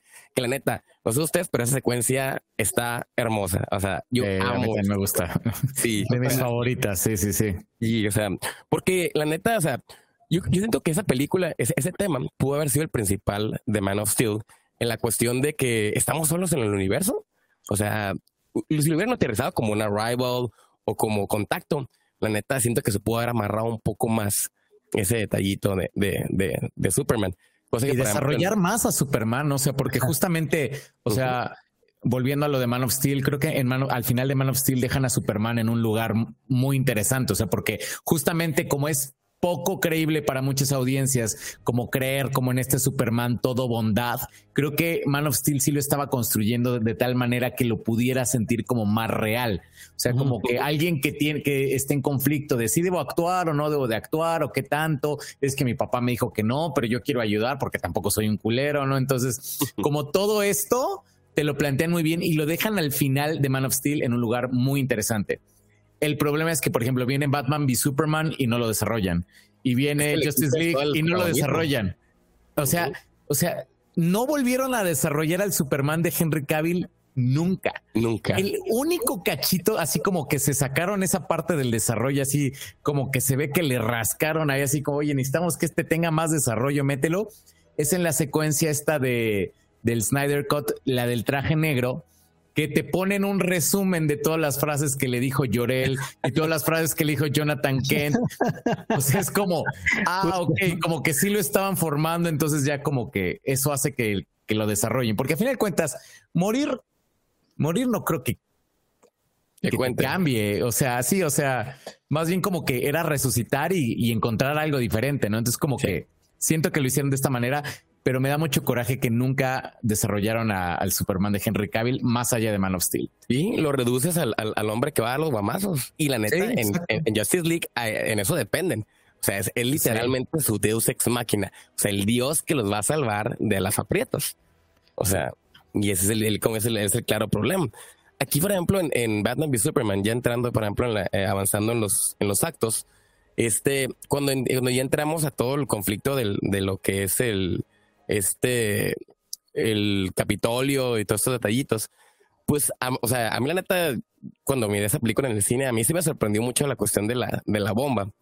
Y por un lado es como que entiendes de que el, aquí el, el, Superman va a cuestionarse, eh, porque otra cosa que, que como lo mencionabas, Go, en el, en el cine, cuando miramos esta versión cortada, no entiendes la, la, la motivación de Superman también. O sea, dices, a ver, ¿qué, qué, qué pedo con la motivación personal de, de, este vato? ¿Qué, ¿Qué, qué, es lo que quiere? Entonces, ya cuando vemos en el, en el Ultimate Cut, sí entendemos que Superman está cuestionándose que si realmente vale la pena quedarse en la Tierra o no. Que la neta, ahora sí que vemos el trauma de Snyder con Watchmen, porque es la misma motivación que tiene el, el Doctor Manhattan a lo largo de la película de Watchmen, que dice que, a ver, este, vale la pena quedarme con los humanos o no. Entonces, aquí lo ponen lo mismo, pero obviamente, pues lo, lo van a desarrollar de que, pues, you are my world, le dice a Lois Lane, ¿no? Creo que desarrolla muy bien Morrison en ese sentido eh, y creo que justamente, o sea, por eso está esta mezcla cuando hace las, historias estas de los... Por eso te digo que es bien raro porque sí hay mucha documentación en este caso de Ciento de Snyder hacia Superman, porque es como la misma motivación que tenían en este Superman 3D, porque hay una versión de Superman que es un Doctor Manhattan. Entonces, justamente se trata un poco de eso, ¿no? Que este Superman ya es tan un dios que es como se, realmente como para qué quiere ayudar a los humanos, ¿no? O sea, si él mismo, o sea, él no va a terminar de ver bien el camino. Y creo que aquí hay, hay realmente una muy buena, eh, como química en ese sentido, como tú dices, creo que o sea, después de Man of Steel abandonan totalmente a Superman, pero creo que por ejemplo esta escena que tienes en la bañera cuando de repente ves a, Superman ya vinculándose con Luisa Lane, o sea, realmente entiendes que, que Luisa, y, y, eso es creo que algo que le da como mucho una tierra al personaje, es como que este vínculo que tiene con Luisa es lo que realmente lo hace ser humano, ¿no? Y creo que desde ahí se vuelve mucho menos simplón en ese sentido que esto de los valores americanos, ¿no? Sino como que realmente tienes a una mujer que está muy empoderada, que es, que es como muy buena. Además, un muy buen dato de trivia, y eso en Man of Steel creo que es algo que no mencionamos, es que de verdad es impresionantemente bueno lo bien que actúa Henry Cavill, porque lo ves pasar varias veces y no lo descubres como Superman. O sea, realmente sí este Clark Kent, pese a que pues, el tipo es un dios sobre la Tierra, realmente sí actúa un varias, varias veces. O sea, por ejemplo, en las escenas de los helicópteros, cuando, él, cuando eh, Luisa Lane está bajando, o sea, el, tipo le carga la mochila, eh, pasa por atrás varias veces y, y de verdad no lo ves, o sea, no lo ves hasta que te fijas, ¿sí me explico? Entonces, eso creo que son de esos detalles que, que iban construyendo un Superman muy completo y que otra vez de nuevo, creo que en contraparte con Batman, pues, o sea, trataban de sobreexagerar esta versión de Batman para, para al final darle, o sea, se veían a leguas que iban para Justice League, ¿no? O sea, creo que ese fue todo el gran error que al final ni terminaron de contar una buena historia, porque pues, o sea, nos dieron tres horas de película para darnos otras cinco horas de película de Justice League y era como, híjole, o sea, otras cinco gloriosas horas de película, Rulo. Corrección. Como le llaman, le, llamaban esta parte de que The Rush to the Justice League. O sea, ahora sí de que apresurarnos bien cabrón a hacer todo este cotorreo. Y sí, o sea, por ejemplo, mencionabas este. El, el, problema es que en el Batman v Superman el protagonista es Batman. O sea, y ahí Superman, la neta, lo dejas, pues en cierto punto, pues como dices, o sea, sin, sin un arco de personaje. Y pues lo podemos ver como ese detallito, ok, su motivación se, se, al último se cumple un poco, pero pues sí se queda a fin de cuentas como algo de que pues no tan memorable. Y un protagonista que no exploras aparte. O sea, si Batman es el protagonista y tampoco le estás explorando, pues ahí ya tienes un problema muy grande, ¿no? Sí, o sea, es que volvemos a lo mismo. O sea, tantas cosas que pasan que no te das el tiempo para, para explorar este. Ahora sí que, porque por ejemplo, mucha gente se quejaba de que, ah, otra vez el, el, el, el origen de Batman. Pero por un lado es como que dijo, ok, este, cuando veo el, opening de esta película, sí es este, otra vez el origen resumido y todo el cotorreo pero ese opening también funciona para justificar el momento Marta. Y la neta, o sea, yo sí, a mí sí me gusta el momento Marta. Y la neta me recuerda mucho el momento este de, de este, de Rosebud del, del Ciudadano Kane, totalmente. Yo creo que es una referencia obvia del, del más que nada con la cuestión de el Ciudadano Kane cuando se le rompe la, la esfera. Y aquí, pues, obviamente que son las, la cuestión de las perlas, ¿no? Pero sí, justo creo que funciona de esa manera. No, no, justamente eso, que es un, es un gag que funciona tan bien. Te das cuenta que algo funciona y que le hace mucho eco a la gente cuando lo ves eh, repetido en tantos lugares. Creo que justamente por eso es el error de la narrativa, porque creo que cuando llega ese punto a todos nos hace sentido y es como un muy buen punto, pero ya estamos tan agotados del, del, del, todo lo que ha pasado que ya se vuelve un sinsentido. Y es una pena porque creo que justo es eso. O sea, arranca también con esta secuencia de, de, de, contarnos por enésima vez el origen de Batman, que yo la verdad digo lo que sea, pero nunca está de más contarlo y la verdad es que siempre lo cuentan de una manera muy interesante. No, pero sí hay cositas diferentes, ¿eh? Sí hay cositas diferentes. O sea, por ejemplo, la que, la que se me hace muy cagada es como, por ejemplo, ves como la muerte de los Wayne en, en cualquier otra película, o sea, por ejemplo, en, en las de Nolan, y este Thomas es como, no, ten mi cartera, llévatela, no, este, ahí muere, no pasa nada, este le dice Joe Chill. Y en esta, Thomas Wayne se pone enfrente y no solo se pone enfrente, es como voy y te voy a partir tu madre. O sea, aparte, Jeffrey, Dean, Jeffrey Dean Morgan, o sea, el, comedian, o sea, sí es como en este punto de, ok, ok, ok, sí entiendo por qué se los agarraron a tiros. O sea, si yo hubiera sido el ladrón, pero es como, bueno, pero es, eso se me hace muy importante para la construcción de este Batman, porque sí, te habla de una postura del papá muy específica de justamente lo que habla de el derecho a defenderse, de tú me estás agrediendo, yo te voy, yo, yo ahora tengo el derecho a agredirte. Entonces, sí se me hace que es consistente. Por ejemplo, lo que mencionas de que tal vez no se, este, no investigó mucho de Batman. Yo creo que sí. Yo creo que más bien él dijo, a mí Batman me gusta de esta manera y lo voy a presentar de esa manera. O sea, más bien creo que sí fue una, una elección completamente juegos de azar y mujer ideológica. Sí, fue una cuestión ideológica ahí. Es que por ejemplo, lo, que mencionaba, o sea, eh, presentas al mismo personaje, pero lo pones en una, en una visión donde realmente no lo habíamos visto antes en el cine. Que realmente a, muchos les, les, encantó el que haya sido súper violento. Y a otros, la neta, sí se quedaron como que, pues no es mi, como dicen, not my cup of tea. O sea, no, tengo tanta bronca con la violencia. Es bien raro. No tengo tanta bronca con la violencia como tengo bronca con el disclaimer de que él va realmente a matar a Superman. O sea, eso es lo que me cuesta trabajo. O sea, me gusta esta versión de Batman amargado, que creo que le hizo falta más cicatrices a, en ese caso. Se Ben Affleck era muy bonito para ser tan amargado, Creo que no me molesta, pero sí creo, y la parte donde sí, definitivamente ahí sí, o sea, el personaje se me cae muy fuerte, es que realmente, o sea, todo el plan y casi la mitad de la película, Batman está queriendo matar a Superman. O sea, realmente, y no se detiene realmente a investigar nada. O sea, realmente va por sobre lo que va.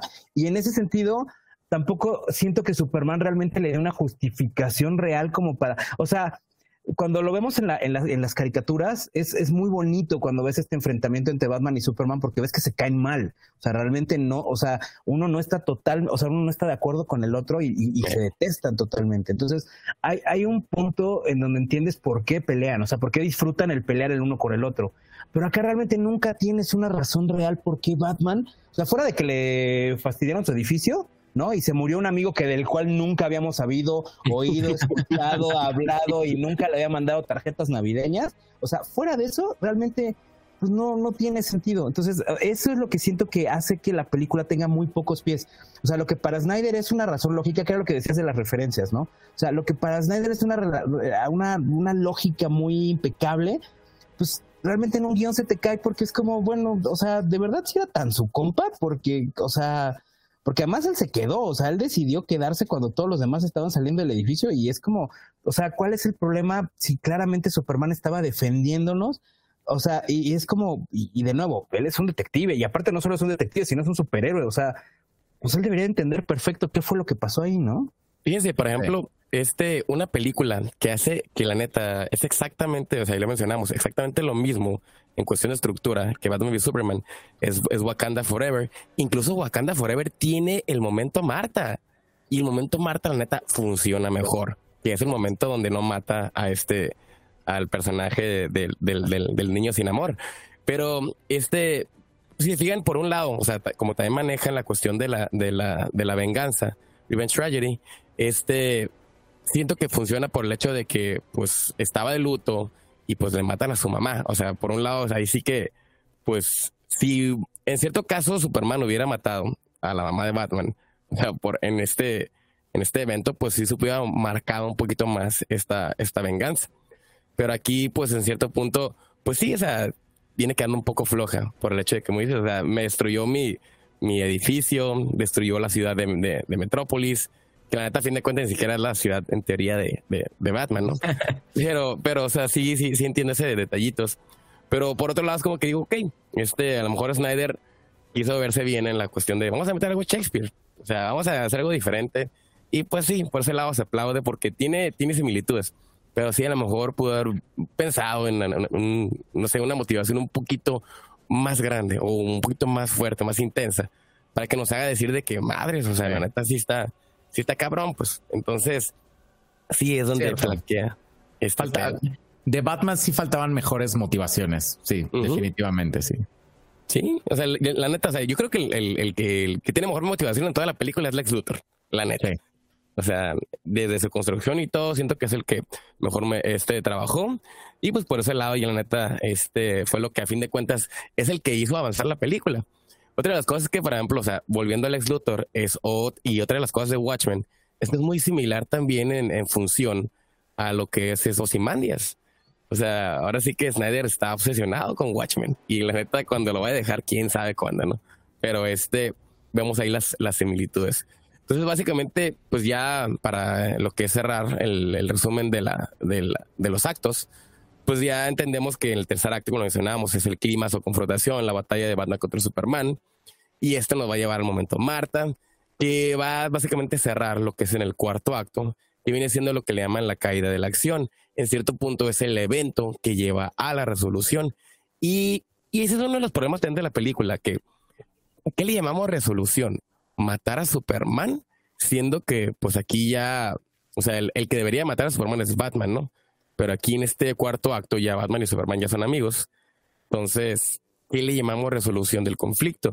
A lo mejor podríamos pensar que la resolución pues es simplemente acabar con la monstruosidad que es que es este que es Doomsday. Yo creo que es lo que nos, nos deja más claro.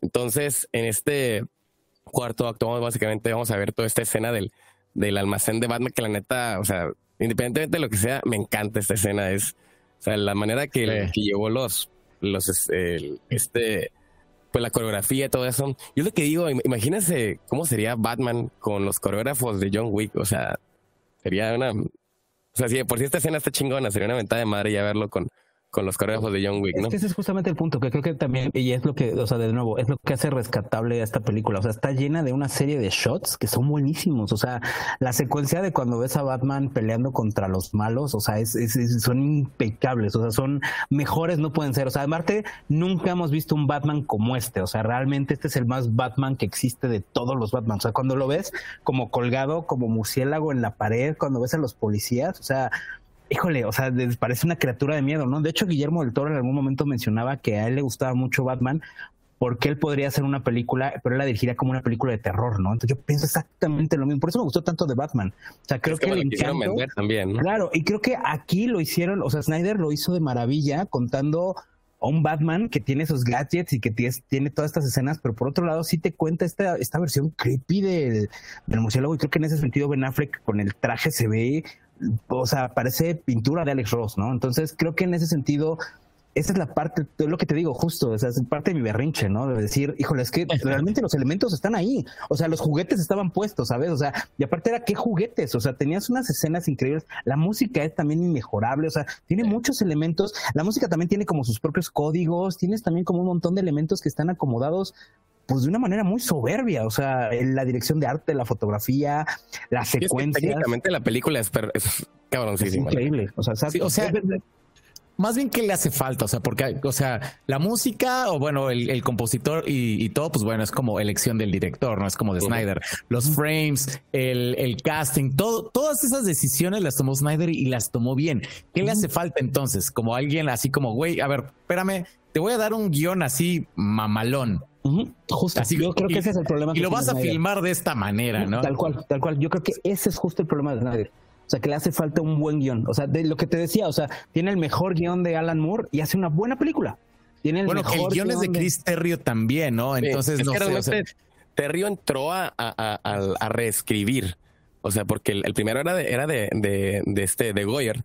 Y luego después, obviamente, cuando entró Ben Affleck este, y vio todo este cotorreo, pues se trajo a Terrio que había ganado con la. ¿Cuál fue la de eh, Argo? Argo, ¿no? Argo. Entonces reescribió y le agregó en cierto punto, pues más detalles. Este, pues es que nada más coherencia, porque sí, sí se mencionaba en, ciertos artículos que lo que carecía más que nada de la película era estructura. Entonces, pues yo creo que por ese lado siento que fue lo que trató de, trabajarlo Chris Y sí, o sea, el, este, pues a fin de cuentas, es que pues David S. Goyer es un, es un volado, David S. Goyer. o sea, porque por un lado tiene The Dark Knight es de David S. Goyer también, ¿no? Sí. Y por, eh, por otro lado tiene Ghost Rider, ¿no? Bueno, pero es que también creo que justamente ese es el punto. Eh, eh, algo que tiene que, y que de hecho yo a, mí me, me molesta un poco de las películas de Dark Knight es que justamente creo que es muy rebuscado. O sea, creo que es este tipo de escritor que realmente llegan a ser muy pretenciosos. O sea, si es, si es como Snyder después. o sea. Justo, justo, justo. Entonces creo que, creo que el hambre con las ganas de comer. Justo. Y ese, ese creo que, es, o sea, creo que esa es realmente la verdadera bronca de Batman contra Superman. O sea, que en realidad tienes un guion que es increíblemente pretencioso en casi todo sentido y que al final no termina de cuajar por tantas líneas y tantas cosas que abre que al final no terminan contándonos, siendo sinceros, ninguna historia. Que además al final, del, con lo largo que es, se termina contradiciendo en demasiados puntos.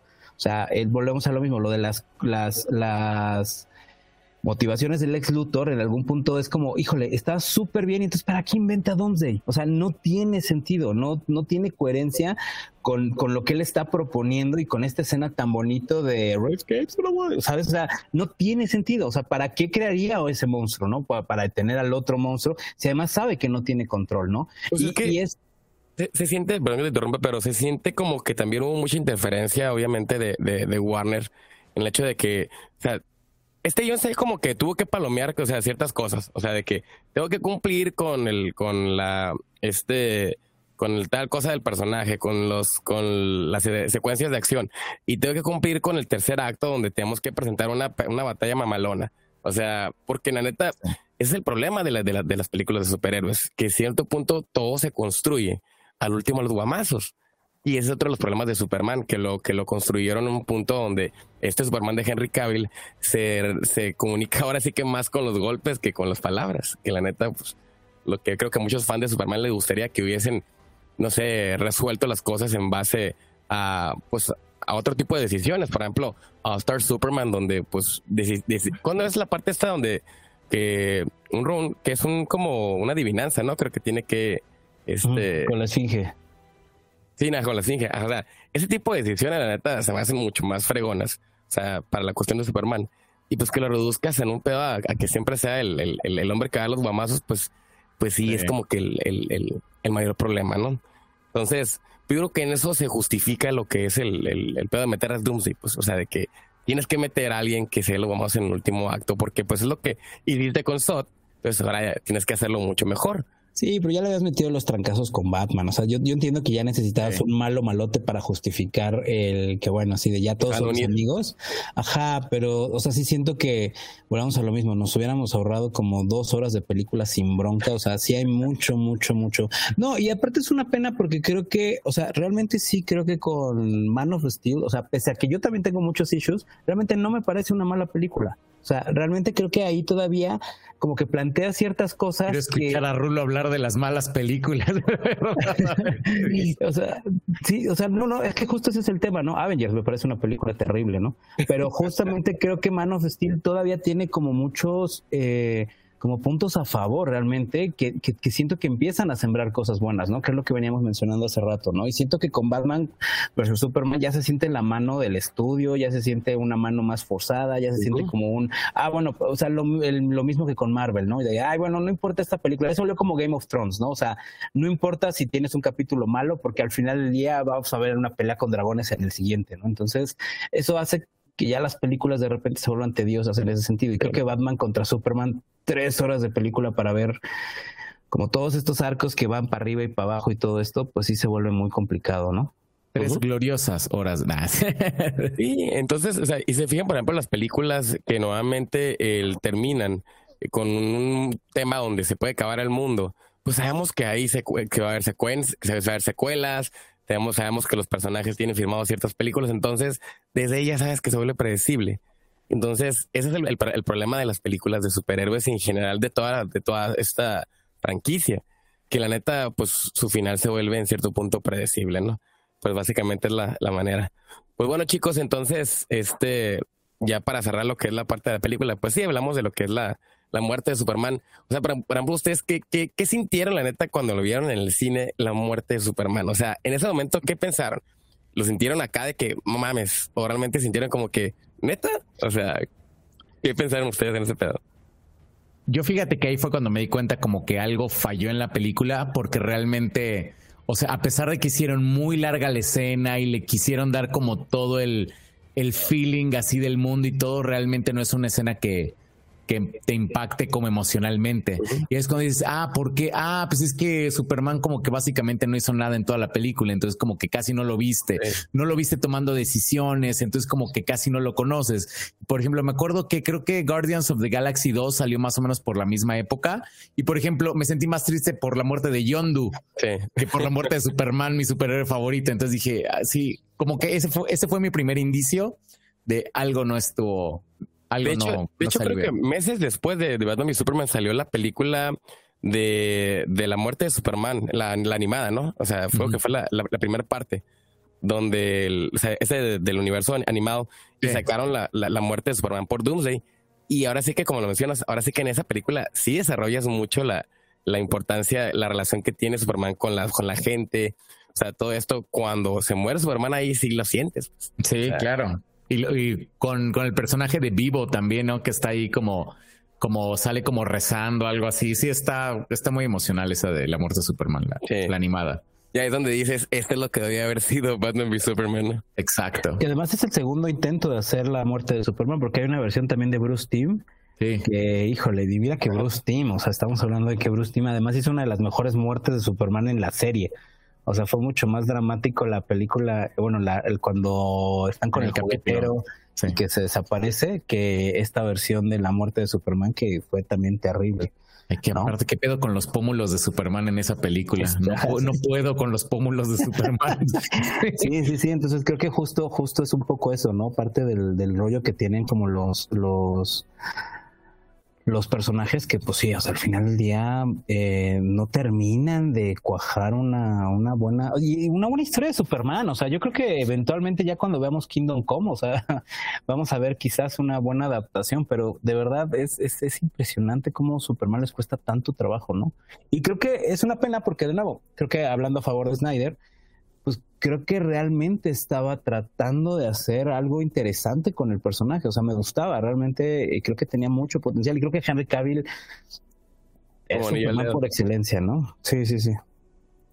Por ejemplo, ¿ustedes qué, qué, qué esperan, o sea, de la neta del nuevo Superman? O sea, de, de lo que puede hacer este en el nuevo DCU, lo que es este James Gunn. Yo espero que no se vayan como por el camino fácil, porque muchas personas es como, ay, es que ya queremos una historia clásica de Superman, así como él, haciendo el bien, como y todo. O sea, o sea, yo sí quiero ver a un Superman así, pero yo no quiero ver un mundo perfecto. O sea, yo quiero ver a un Superman así como, sí, o sea, como el, como el de All Star Superman, pero en un mundo que es mucho más parecido al nuestro. Entonces quiero ver como ese contraste, porque si hacen como una historia clásica y no, pues es que es una película palomitera y no sé, como que siento que vamos a tener así, es como, no quiero eso, o sea, yo sí quiero una, una película de Superman que sí, o sea, que sí haga que la gente diga, ay, ay, güey, o sea, Superman puede contar ese tipo de historias, o sea, porque poner a Superman, por ejemplo, contra Lobo, no sé, es como, es agarrarse a madrazos y es reducir otra vez casi casi como a Superman como al de los madrazos y no quiero eso, o sea, yo sí quiero como algo, algo que tenga carnita. Sí, porque básicamente eso que, mencionaste el lobo es lo que hicieron en el, nuevo universo animado.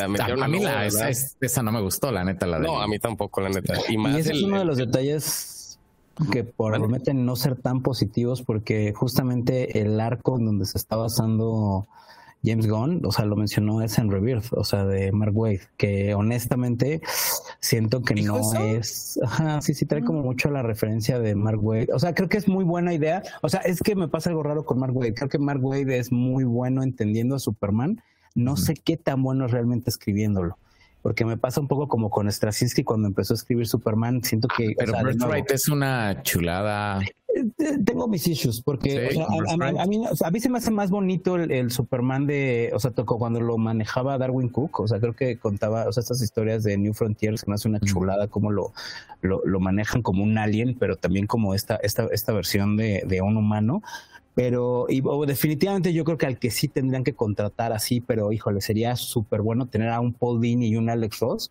Creo que sería súper útil y súper práctico para poder contar una buena historia de Superman. O sea, creo que Peace on Earth es el perfecto ejemplo de una muy buena historia de Superman. pero pero ahí está hablando que es un Superman mucho más maduro también. O sea, sí.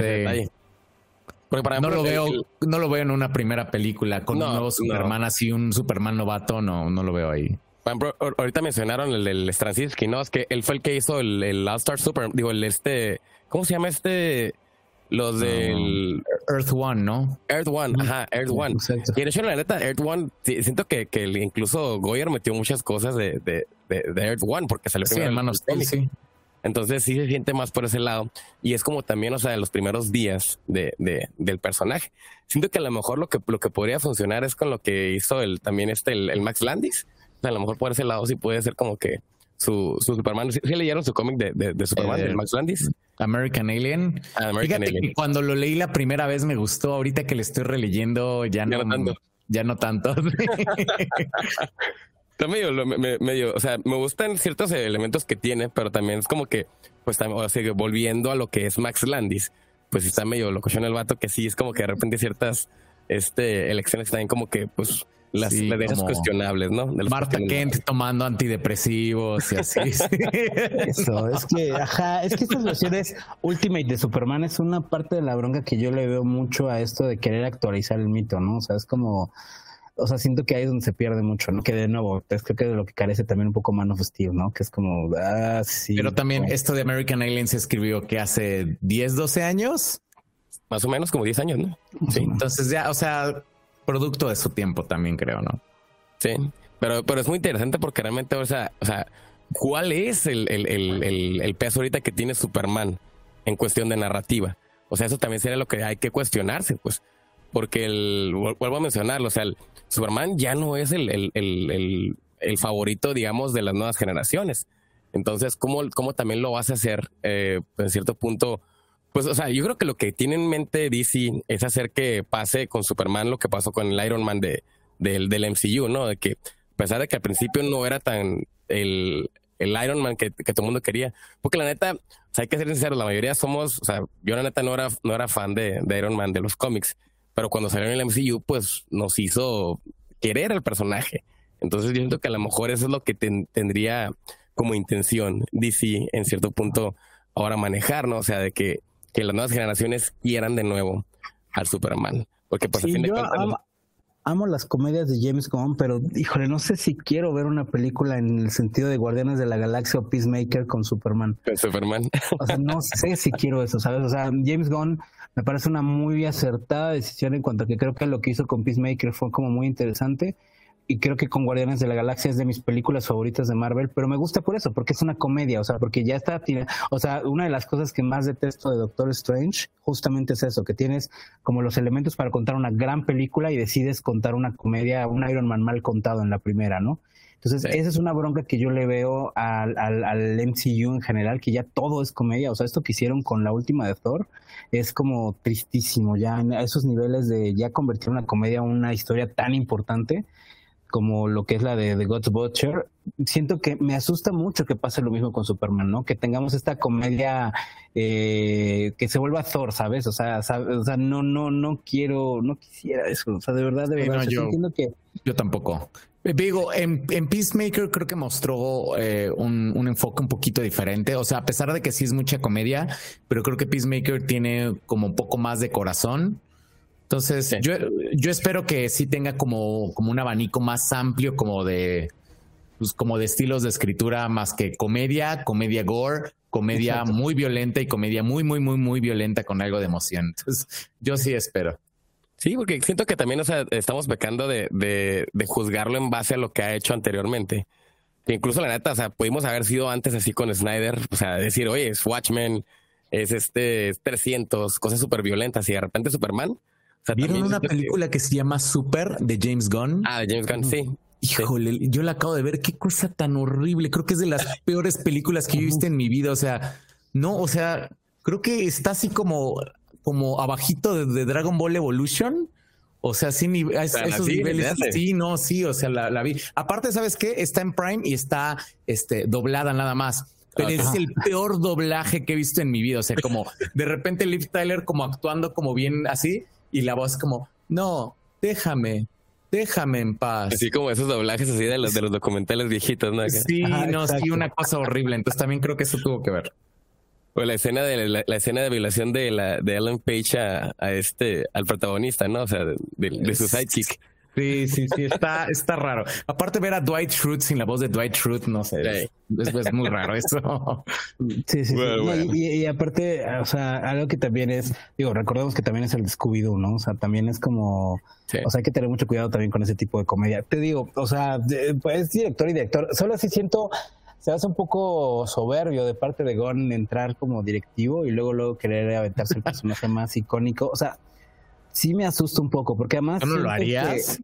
no, claro que lo haría, pero es que ese es justo el punto. O sea, no, no, no, es que, que, ajá, la bronca es que creo que es un momento muy complicado de los superhéroes en general. O sea, sí creo Claro. que estamos a dos o tres películas de que este género siga evolucionando o se vaya ya al diablo. O sea, sí, está, sí, Sí, siento que ya, ya es el- estamos ya en es los ochentas.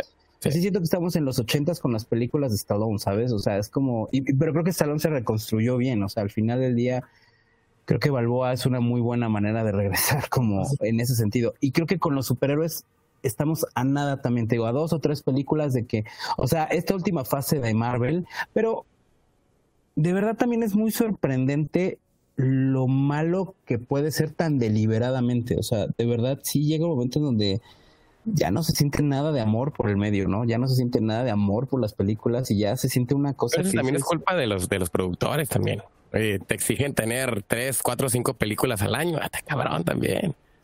O sea, porque es más que nada, yo creo que la, de hecho James Gunn lo mencionaba ahora que, que anunció este la película, de que el problema es que te están exigiendo de tener el, el, detalle de que, oye, series de HBO, series para Disney Plus, series para acá, series para allá es un problemón, la neta. Entonces, la sobreproducción de todo esto, obviamente, pues te lleva lo mismo de cantidad sobre calidad. Y lo, lo acabamos de ver con las, todas las películas que han salido de Marvel esta última fase. Y, por ejemplo, la neta, lo que no sé si ya vieron Shazam, pero pues el problema de Shazam yo creo que se murió por ser tan perra básica. O sea, neta, está como súper genérica, ¿no? O sea, sí está divertida, pero por ejemplo, justamente, ¿no? Como que ya ahorita dices, ok, pero es que ya vi muchas películas de superhéroes divertidas realmente ya no me estás dando nada nuevo, ¿no? Y, o sea, sí está divertida, pero no tan divertida como, por ejemplo, como Guardianes de la Galaxia la 1. Ándale, ándale. Sí, entonces, o sea, volvemos a lo mismo. Entonces, el, a, mí, fíjate, en lo personal, en la última, la única película que me ha gustado de, lo último de, Marvel ha sido el especial de Navidad de, de, Guardianes de la Galaxia. Y pues, porque pues en cierto punto es lo que más se aleja de la fórmula. A mí Wakanda sí me gustó, fíjate, Wakanda Forever sí me gustó. Sí, a mí, a mí también, pero, o sea, pues volvamos ahora sí que el, al, en cierto punto con el, experimentar. A mí me gustó porque fue diferente de esa manera, independientemente de que a lo mejor este, pues sí careció de, de, de a lo mejor de lo que fue una, una, buena secuela del héroe. Sí, y un, y un lead, porque, o sea, Shuri es muy, bueno, está, Leticia Wright es muy buena como Shuri, pero como que la siento más como personaje de ensamble, ¿no? O sea, personaje que funciona más, eh, bien con otros personajes, pero así para llevar la película, como que no, no se la... Y es que realmente no la lleva, o sea, si te fijas, cada, cada acto cambia de repente. Eh, ella en el, el, primero el segundo acto y de repente la capturan y en el siguiente acto entra el personaje de Lupita Nyong'o y ella es la lead. Entonces, y de repente en la siguiente es la venganza y, o sea, insisto, como dices, sienten diferentes las perspectivas, que a fin de cuentas es lo que hace que el, espectador pues se pierda. O a lo mejor diga como que, ay, pues no me, no me termina de, de gustar de todo, ¿no? Independientemente de hay que, reconocer que Chadwick Boseman tampoco era como tan, o sea, la realidad es que también, ajá, sí, o sea, realmente cuando, o sea, la película se lo comió Michael Jordan, o sea, ah, sí, sí, sí, o sea, la película definitivamente, o sea, tuvo más bien un muy buen, este, coprotagonista, pero la verdad es que Chadwick, digo, que en paz descanse y todo, pero sí, o sea, realmente, o sea, creo que, creo que, o sea, Black Panther eh, siempre fue mucho eso, ¿no? O sea, siempre fue como un personaje muy secundario que podía participar padre en Avengers, ¿no? Sí, entonces, o sea, yo la neta, o sea, yo sí creo que la neta, lo que pasó con Black Panther, de que el mejor nominado, nominada mejor película, y sí siento que fue como que overrated, ¿no? Pero, pues a fin de cuentas, este, si la vemos ya al esquema de todo lo que es el MCU, y la manera que se escribe, la manera que se produce, a mí eso me, a mí eso me encanta.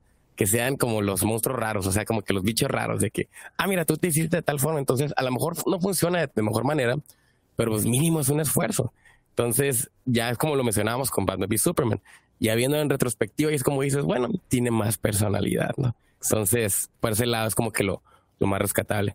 Pues chicos, como conclusión, este de lo que es Batman v Superman, sea, ahora sí que fuera de la cuestión de los gustos, ¿cómo creen que realmente esto, pues en unos años la gente pueda ver esta película en cierto punto, el, la retrospectiva de que, pues qué propuesta tuvo y cómo, cómo a fin de cuentas va a seguir envejeciendo? Híjole, eso está muy difícil de cómo va a seguir envejeciendo. O sea, digo, o sea, yo creo que ha envejecido bien, particularmente como por todas las otras películas que han salido. Entonces que ya dices así como, ah, pues esta no estaba tan mala, así como ya, ya viéndolo bien, pues no, pero no sé, o sea, por ejemplo, a lo mejor en, en 10 años, o sea, creen que de repente vaya a ser así como joya incomprendida de una generación. ¿Quién sabe? ¿no? como las pelis de Bruce Lee, ¿no? Ándale, así como de que no, pues es que no sé, o sea, la verdad ahí sí no me atrevería como a decir como para dónde se va a ir. ¿Tú, Rulo? Yo creo un poco lo mismo, creo que también depende mucho porque además finalmente, o sea, algo que es un hecho real es que ha jalado a muchas nuevas generaciones y lo mismo que pasó en su momento con Nolan, o sea, pues para muchos niños este es su Batman y este es su Superman, o sea, y ellos se van a enganchar con esto, además hay mucho público que literalmente se enganchó con Superman el de Man of Steel, entonces, pues obviamente, o sea, ellos tienen esta referencia y pues está tan eh, psicotrópica la mezcla de foto y música y todo eso, que al final sí te pierdes un poco entre definir. Creo que lo que siempre hemos mencionado y es un disclaimer importante y creo que Go lo mencionó bastante bien, siempre hay que separar entre me gusta y no me gusta y está bien hecho y está mal hecho, ¿no? Creo que la película tiene muchos elementos que se la pasan mirando por todas partes. hay cosas que están muy bien hechas, están espectacularmente bien hechas, hay cosas que están hechas súper de la fregada y hay cosas que se vale que te gusten aunque no estén bien hechas y hay cosas que te gustan de la película que están muy bien hechas. O sea, creo que este es el tipo de pelis que nos vuelven muy ambiguos en ese sentido, ¿no? O sea, creativamente hablando es muy difícil decir, bueno, pues es que es una mala película, ¿no? O sea, Avengers creo que estamos de acuerdo los tres en que es una pésima película, pero finalmente en el momento histórico en el que sucedió era algo importante, ¿no? Porque bla. Entonces creo que Batman contra Superman, el encanto que tiene es que llega en un momento donde los cómics ya están mucho más consolidados, la gente está esperando mucho más de las películas y ya tienes una competencia de 10 años, que también eso es otra cosa que hay que mencionar. O sea, DC trató de, o sea, ya su siguiente película fue Justice League, o sea, mientras Marvel tuvo 10 años para construir todo un universo, pues estos tuvieron que construir en tres películas todo el universo de DC y creo que en ese sentido no lo estaban haciendo mal. Por eso la gente se quedó tan enganchada con el Snyderverse. ¿No? Creo que en ese sentido llevaba cierta coherencia que nos daba curiosidad de qué iba a pasar. Entonces, yo creo honestamente que eventualmente va a envejecer, como dice Go, creo que en algún punto alguien la va a ver y va a decir, híjole, es que esta fue la película que a mí me marcó, pero pues, o sea, a mí me gustan de repente y me llama la atención, por ejemplo, las de Schumacher, siento que están muy mal, mal, mal aspectadas y la gente no las valora como debería de valorarlas, ¿no? Entonces, es el punto, ¿no? O sea, y es. Porque realmente tenían su propuesta bien definida, ¿eh? no, y aparte, déjate de eso, o sea, eran, o sea, eran las primeras películas que se hicieron realmente para niños, para agarrar a un público infantil. Entonces, eso es algo que no se menciona y se le echa mucho, mucho la culpa, ¿no? Entonces, ya para cerrar, creo que finalmente eso sería parte de, ¿no? Sí. Y fíjate, por ejemplo, lo que mencionas de, de Snyder, ¿no? Siento que es como es como cuando hablas de los de en las relaciones de que el, el ya merito es como muy memorable, ¿no? O sea, ese como que el el, casi, el casi algo, más que nada. O sea, el, casi algo que pudo haber sido. Porque es lo que nos intriga también de que, ¿qué pudo haber sido el Snyderverse? O sea, de que las otras películas, que si la muerte de Lois Lane, que si la muerte del Batman, el nuevo. O sea, siento que también eso es como que nos deja de que fue la cosquillita. Entonces, como ya no va a pasar nada de esos cotorreos, independientemente que muchos fans, yo creo que siguen, sale algún, Snyder toma una foto y de repente la gente de que no, no, es que va a haber algo. O sea, Independientemente de eso, yo creo que es como que lo que, esa cosquita que nos dejó. Y pues sí, o sea, yo en lo personal la disfruto, la, la veo y pues sí, es como que cosas que me, me, encantan. Y por este lado de la, del screenwriting, a lo mejor es como que, pues me puedo haber, este, puedo haber sido mejor, pero por otro lado es como que, me mencionaba, vuelvo a decir lo mismo, aplaudo el, el esfuerzo. Entonces, es mi manera de, de poder como que apreciar más Batman v Superman. ¿Y tú qué onda, Go? Pues, o sea, justamente esto, o sea, como que yo me quedo con esto. Eh, me gusta que tengan como conceptos así súper mamalones, me, me, encanta. Me gustaría todavía más si los desarrollaran bien, ¿no? Pero realmente prefiero, o sea, sí, yo personalmente como gusto personal, prefiero como una película que tiene como, como que se atreve a meter estas cosas, aunque no las desarrolle tan bien, que ver algo que está como completamente coherente, como tipo Ant-Man 2, Así que dices, no, pues es que, pues sí, empieza, este es el villano, estas son las motivaciones, o sea, de esos exámenes, así como que dices, puta, pues es que no le puedo poner mal la respuesta porque sí lo escribió, pero, pero lo escribió así como a penitas, como así. La verdad es que yo sí prefiero como este otro, otro tipo de películas, yo personalmente. Yo estoy de acuerdo contigo en ese sentido. ¿Tú crees, por ejemplo, que, que, puedas todavía tener más, más contenido, generar más contenido de Batman v Superman? Sí, o sea, no manches, he hecho un montón. y pues nos, tiene, nos tiene platicando todavía después de tanto tiempo. Y yo creo que nunca vamos a tener esta conversación de Ant-Man y cuanto no. Es como, pues, ¿te gustó? Pues, pues sí, pues, eh, eh, eh ya se acabó. Sí, la neta, en eso se, en eso se reduce. Pues bueno, chicos, este, ya que nos fuimos un poquito más de, de largo, este, Go, ¿dónde, para todos los escuchas, dónde te pueden encontrar, tus redes sociales, este, tus, tus, este, tus canales, dónde te pueden encontrar? Me pueden encontrar a mí como el Monitor Geek en YouTube, TikTok, Facebook e Instagram. Ok, perfecto. Este, y Rulo, ¿dónde te pueden encontrar? ¿Nos escuchas? A mí me encuentran como Rulo Valdés, Rulo-Valdés con doble S, eh, igual en Instagram, Facebook, este, YouTube, este, eh, Grinder. Ah. Tinder, no, no, es Tinder. Tinder, Grinder. bueno, pues la neta, chicos, la neta, muy buena plática. Como mencionado, nos podemos ir de lejos todavía con un chorro de, de, de temas de, porque hay muchas maneras de poder hablar de Batman v Superman. Y neta, pues tratamos como que de, encerrarnos en cierto punto en algo, ¿no? Pero pues, a fin de cuentas, les agradezco mucho. Y Go, la neta, cuando gustes, este, gracias. en el podcast. Ya sabes que aquí, pues, hay miles de películas en las que vamos a seguir hablando. Obviamente no creo que vayamos a hablar de Suicide Squad, o sea, de ese tipo de películas que puedan aportar algo. Uy, pero pues... es una joya. Yo, yo, sí podría hablar mucho de esa y de Iron Man 3, ¿eh? Ah, ok, la chingo. Oye, pero eso, eso va a ser como más como tirarle, ¿no? O sea, la, a la, a la película, no tanto que pueda funcionar. pero bueno, entonces, este, pues chicos, con esto cerramos básicamente el episodio de hoy. Y pues estén pendientes de próximos contenido. Déjenos en, en Spotify, en todas las plataformas, déjenos su calificación. Y pues básicamente nos vemos en el próximo episodio. A nombre de Go, el monitor geek de Rulo Valdés, yo soy Joe Green y esto fue otro episodio de este podcast de análisis de guiones cinematográficos llamado ¿Cómo se escribió esa película? Hasta luego.